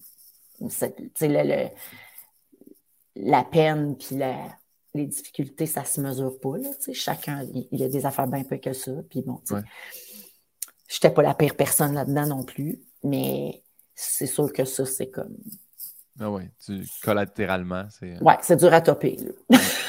ouais. Puis euh, souvent, souvent, les gens me parlent du. Euh, c'est drôle à dire, on dirait que la plus grande épreuve, tout le monde me parle de leur secondaire. Là, ça revient. Ah, moi, comment tu étais au secondaire? Comment, t'as-tu sais, tantôt, tu as dit, ah, j'ai pris une gorgée dans un verre pour impressionner le monde, mais au secondaire, t'étais-tu? J'ai, j'ai vécu mon secondaire en deux temps. J'ai été dans une école jusqu'en secondaire 3, puis après ça, dans, une autre école, secondaire 4-5. Fait que ça a été deux sortes de secondaire pour moi. Jusqu'en secondaire 3, boire dans, dans le verre pour me faire accepter du groupe, essayer d'être cool comme les filles. Je l'avais compté à ton chum Sam Breton là, que je m'étais inventé un chum. Euh, je faisais semblant que j'avais un chum qui s'appelait Fred pour être comme les autres, parce que moi, dans le fond, la fin de semaine, je faisais des spectacles, puis je jouais au Barbie avec ma soeur, puis je faisais des shows avec mes cousines dans le sous-sol. Et mes amis, eux autres, ils avaient des fausses cartes, ils allaient dans les bars, ils frenchaient des gars. Fait que moi, pour être dans la gang le lundi matin, pour pas avoir l'air loser, je disais que j'avais un chum, tu sais. Fait que ça, c'était jusqu'en secondaire 3. Puis je pense que ma mère, elle sentait, c'était une école très sévère aussi, où euh, euh, académiquement, il fallait être vraiment d'un autre niveau, puis c'était très demandant, puis très exigeant. Puis je pense que, je n'ai jamais parlé avec ma mère, mais je pense qu'elle a senti tout ça, et c'est pour ça qu'elle nous a changé d'école. Fait que moi et ma soeur. Et là, je suis arrivée dans l'autre école en secondaire 4, et là, tout a changé. Je me suis fait plein d'amis. J'étais dans une bonne gang d'amis. Euh, tu sais, quand tu es avec du monde qui ne t'influence pas négativement, là, puis j'étais un peu comme leader, parce que moi, ma nature profonde, c'est ça. C'est leader positive. Mais à l'autre école, je ne pouvais pas être ça. J'étais comme une suiveuse, puis une suiveuse euh, euh, tout le temps un pied sur le bord, là, tu sais, de, puis très malheureuse, parce que je n'avais pas envie d'être ça. Moi, dans le fond, je voulais faire des spectacles puis dire que j'étais de même, mais je n'osais pas, je ne me sentais pas acceptée dans le groupe. Fait que quand je suis arrivée à l'autre école, je suis devenue ce que j'étais réellement. Leader positive, travaillais au café étudiant, sur le comité du bal. J'ai animé le défilé de mode pour financer notre bal de finissant. Là, là, j'étais moi. Puis j'ai parti une ligue d'impro avec mes amis. Il n'y avait pas d'impro à notre école. Là, je me suis comme épanouie, puis je suis devenue complètement une autre adolescente. Mais j'étais super docile, j'ai pas eu de crise d'adolescence, j'étais pas rebelle, euh, j'ai jamais pris de drogue de ma vie, euh, tu sais, j'étais pas courailleuse non plus. Après, au cégep, ça a changé un peu, j'étais plus euh, hi hi hi, tu sais, j'aimais bien euh, les garçons. Mais sinon, pas été très difficile comme ado, puis, tu sais, chanceuse aussi pas victime d'intimidation, pas victime de taxage, pas... j'ai rien eu de ça, là, moi. Là. sais, fait que je, très choyé, là, parce que c'est très, très courant, là, malheureusement. Mais c'est encore un peu un. tu sais, ah, trois ans que j'aime pas, clair, je vais utiliser ça, je vais devenir. Ouais. Ben, je pense qu'à l'adolescence, il y a toujours des points tournants, il y a toujours des. C'est bien, bien, bien formateur pour l'adulte que tu vas devenir. Tu sais. Soit tu vas solidifier certains ancrages que tu as déjà, ou bien tu vas faire comme Oh, fou, non, moi, ça ne sera pas ça. Tu sais, il y a des gens qui changent complètement après. Ouais où il y a des gens que, tu sais, la première fois, quand j'animais cette émission-là, j'ai reçu beaucoup, beaucoup de personnalités publiques, puis on parlait souvent de l'adolescence. Puis c'était soit un, soit l'autre, tu sais. C'était soit, oh, moi, j'étais gênée, je longeais les murs, je parlais pas à personne, puis aujourd'hui, je suis dans un humoriste super populaire. Ou bien c'était, ah, déjà, tu voyais que je prenais le plancher, tu sais. Moi, ça me fait rire le monde qui me dit ça. Ils font Ah, toi et toi, on s'est comme Non, moi, j'étais gêné. Je sais pas d'où C'est sûr que toi, tu étais gêné. toi, je te connais. Oh non, non, les gens qui disent ça ne te connaissent pas bien. Je faisais des jokes. Moi, je faisais rire autant le prof que les. J'étais pas dérangeant comme Ico, là, tu sais. Ben, Guillaume, quand on te côtoie, là, un peu, moi, je suis pas une proche de toi, tu sais, je vais pas manger chez vous, puis on, on se côtoie pas tout le temps, on se voit pas les fins de semaine, mais on se voit quand même beaucoup depuis trois, trois ans, quatre ans. Ouais, trois, quatre ans, ouais. Puis, tu sais, avec Anneli, puis tout ça, fait que je sais, ce que je connais de toi, c'est sûr que tu es un gars qui a des choses de confiance en soi, puis tout, que ça vient de ton adolescence, là. C'est sûr, là. Tu étais un grand slack, là, puis tu étais gêné, puis euh, tu n'aimais pas tes dents, puis... Euh, c'est juste de changer ça. Ben, je sais. Mais le gars, t'es si beau. Bien. C'est là, là, c'est là. Un beau, un beau grand gars qui s'habille bien. Euh, Nous, on se le dit tout le temps dans l'équipe. Hein? Il y a du goût, Guillaume. Ça s'habille bien. bien. Ouais, c'est un beau style toute l'enveloppe, ça. Comme ça, après ça, tu viens découvrir l'intérieur. on a un beau contenant, puis après ça, on peut travailler l'intérieur. Exactement. C'est comme Véro TV ici. Tout est à... une page blanche. une page blanche à chaque relation. Oui, exact. Euh, est-ce que tu te souviens de ton dernier fou rire? Juste savoir, tu es bien au courant que je m'en vais faire de la radio. Hein? Ouais, oui, ah oui, oui. il nous reste deux questions. Ah, parfait, super. Non, ah oui, excuse-moi. Ben oui, ben, oui, j'ai même pas cliqué. Aucun problème. Je suis là. Ah oui. Ton dernier fou rire, te souviens-tu de ton dernier fou rire? Cette semaine à la radio. Ben oui, c'est vrai. Rire aux larmes. Oui, j'ai tellement de fun. Euh, c'était quand donc? Ah ben, on est mardi. Euh, ah ben, hier, on a ri beaucoup, mais la semaine passée, j'avais Pierre Hébert, Christine Morancy et Sébastien Dubé en même temps. Ça fait une grosse journée. J'ai perdu le contrôle un petit peu. Mettons que ça pourrait pas être toujours ça, les fantastiques. Non, c'est bien passé. Moi, ça fait une couple de fois qu'on me fait, tu sais, ils mettent un puncher, un, plus intelligent, un plus. Antoine, t'es là. Antoine, t'es là. Antoine Vézina, c'est ça. C'est la voix de la raison. Hey, je te gagne ça, Véro. Qu'est-ce que tu dirais à la jeune Véronique si tu peux la rencontrer? Ah, ben là, tu sais, je dirais, tu n'as pas besoin de mentir pour te faire accepter d'un groupe, tu n'as pas besoin de changer qui tu es. Puis je dirais, tu vas t'en remettre. Tu sais, je trouvais tout plus dur quand j'étais jeune. Tu sais, José Godette, on s'est séparés, j'avais 22. Ça? Ouais, j'avais 22 ans. Tu sais, c'était la fin du monde. Puis on s'en remet, là. Ben oui. On, on, ça n'empêche pas d'avoir très mal. Des fois, dans la vie, on peut vivre un paquet d'épreuves, mais il y a toujours un après. Puis souvent, quand quelqu'un traverse de quoi de difficile, c'est une phrase que moi, j'essaie de me dire, puis que j'essaie de dire à mes proches quand c'est dur pour eux. Je sympathise, mon Dieu, que ça doit être dur, j'ai de la peine pour toi. Mais un jour, ça va être un mauvais souvenir. Ça va juste être une autre anecdote de vie à raconter. Ouais. Puis dans un moment où quelqu'un va avoir besoin, tu vas pouvoir y tendre la main et dire Hey, moi, j'ai déjà été à ta place. Puis, gars, là, il y a un après. sais. Je te dis pas tout de suite, là. Je te dis pas, c'est pas grave, reviens-en. Je te dis, vis-le, mais je te le jure qu'il y a un après. sais. Ouais. Mm. C'est beau, je vais le retenir ça aussi. euh, ça a été quoi ta découverte s'il y a une personne ou un, un artiste ou un, une œuvre ou quelqu'un ou de la musique, y a-tu quelqu'un qui fait ça, il faut que les gens connaissent ça? Hey, ça c'est dur parce que je, je, et, et j'en suis un peu gênée. J'ai de moins en moins de temps à consacrer comme à voir des nouvelles affaires. Tu sais, moi, toutes les séries à mode, là, soit que je regarde pas, soit que je suis en retard de deux ans. J'essaie ouais. de rester connecté sur ce qui se passe comme dans mon univers immédiat. Je veux, ouais. voir, je veux savoir ce que les fantas font. Je veux voir ce que mes collègues télé font parce que quand on parle de quelque chose, puis quand je reçois un invité, je veux pas lui demander la même affaire que quand il est à la vraie nature. Puis, tu sais, ouais. fait que j'essaie de me tenir au courant de ce qui se passe comme autour de moi direct. Fait que les grandes découvertes, les affaires là, que personne n'a vu venir, c'est moi et moi ta référence, mettons. tu sais. Euh, fait que j'ai pas d'exemple de, à te donner. Par contre, je vais te dire quelque chose de charmant. À chaque année, j'ai comme une découverte de l'année dans mon environnement, dans mon entourage. Fait qu'une nouvelle personne, par exemple, avec qui je travaille, des fois, je vais dire Hey, ça, là, c'est ma révélation de l'année. C'est comme une nouvelle personne qui est arrivée autour de moi, donc souvent collègue. Ouais. Puis là, je capote sur cette personne-là, puis c'est ma révélation. Fait que ça, c'est le fun. Ça. Ouais. ça leur donne des, ça, tu donnes des chances à des gens aussi. Des fois, je vais le dire dans une carte de Noël. Oh. Ouais. C'est fin, ça. Euh, ben, on est rendu à la dernière question, qui est la question de mon invité d'avant. Donc, euh, bouge pas, c'était Joseph Saint-Gelais qui demande ah, il y en a posé trois, mais je vais te poser. Quand tu étais jeune, est-ce que tu rêvais de ce que tu es devenu aujourd'hui? Je ne rêvais que de ça. Je ne pensais qu'à ça. C'était le seul plan de vie possible. J'ai pensé être psychologue pour enfants cinq minutes. Oui. Mais euh, continuer longtemps à l'école, ça ne me tentait pas. Euh, puis euh, ça a l'air qu'à quatre ans, je voulais être chauffeur d'autobus. Euh, parce que mon chauffeur d'autobus scolaire était une femme et euh, je tripais, je trouvais que c'était un beau modèle. Mais c'est tout. Je n'ai rien voulu faire d'autre de ma vie que du showbiz puis de la TV. C'est fou, hein? Chanceuse. Living the dream tous les jours, mon Guillaume. Gratitude. Oui. Joseph sans porter, je, je, je, vais te la demander. Sais-tu le lien entre ton prénom et la corrida? Non. Ben, une Véronique, c'est le mouvement que le torero fait avec la cape pour faire passer le taureau.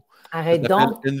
Il y a une Véronique et les demi-Véroniques. Arrête donc. Je ne savais pas ça. J'ai jamais non. entendu parler de ça. Je sais que la, une Véronique, c'est une plante. Oui, ça, oui, les petites plantes mauves. J'ai oui, vu. mais je ne savais pas qu'il y avait ça. Le mouvement de la corrida. Ben, tu m'auras appris ça aujourd'hui. Tu as l'air d'Antoine Vézina. Hey, Véro, tu as une question à poser, par exemple. Oui, à qui? Mélissa Bédard. Ah, oh, je l'aime assez. Qu'est-ce que je pourrais demander à Mélissa Bédard? N'importe quoi. Euh, OK. Ça a un lien avec toute notre discussion sur l'anticipation des choses, puis que le build-up est souvent plus le fun que la vraie vie, ouais. ou que l'événement. Est-ce que son rêve d'avoir une maison qu'elle a eu toute sa vie, de pouvoir offrir une maison à ses enfants, d'avoir beaucoup d'enfants, puis tout ça, est-ce que c'est à la hauteur de ce qu'elle s'était imaginé? Super question. J'espère qu'elle va répondre oui. Véro? Je suis sûr que oui, parce qu'élever des enfants là, dans un, une petite, petite, petite, maison, au nombre d'enfants qu'elle a, c'est sûr que ce n'est pas l'idéal. Elle a six enfants, hein? Oui. Ouais. Ben, c'est parce que Carl, il y en a aussi, son, oui, oui. son mari. Ouais. Hey, je te remercie infiniment. Oui, je te laisse aller à la radio. Merci de ton temps. Hey, merci. T'es bon, c'était le fun. Tu as beaucoup d'écoute. Ben, merci. Je pratique ouais. ça. Travaille là-dessus. bon animateur. T'avais-tu ta petite patte croisée euh, en dessous de la table? Hey, petite patte dessous de la table. Je l'ai switché deux, trois fois. Les gens le voient maintenant. Je me pousse sur ma petite chaise. J'ai changé, changé de patte. J'ai décroisé puis j'ai recroisé l'autre bord. Hey, merci, c'était okay. le fun. Merci à toi. Je vais te partir le générique. Fait que je te laisse quitter pendant ce temps-là. Merci tout le monde d'avoir écouté. C'est super gentil de vous intéresser à nous autres. Au plaisir. Salut, bye. bye. Ciao.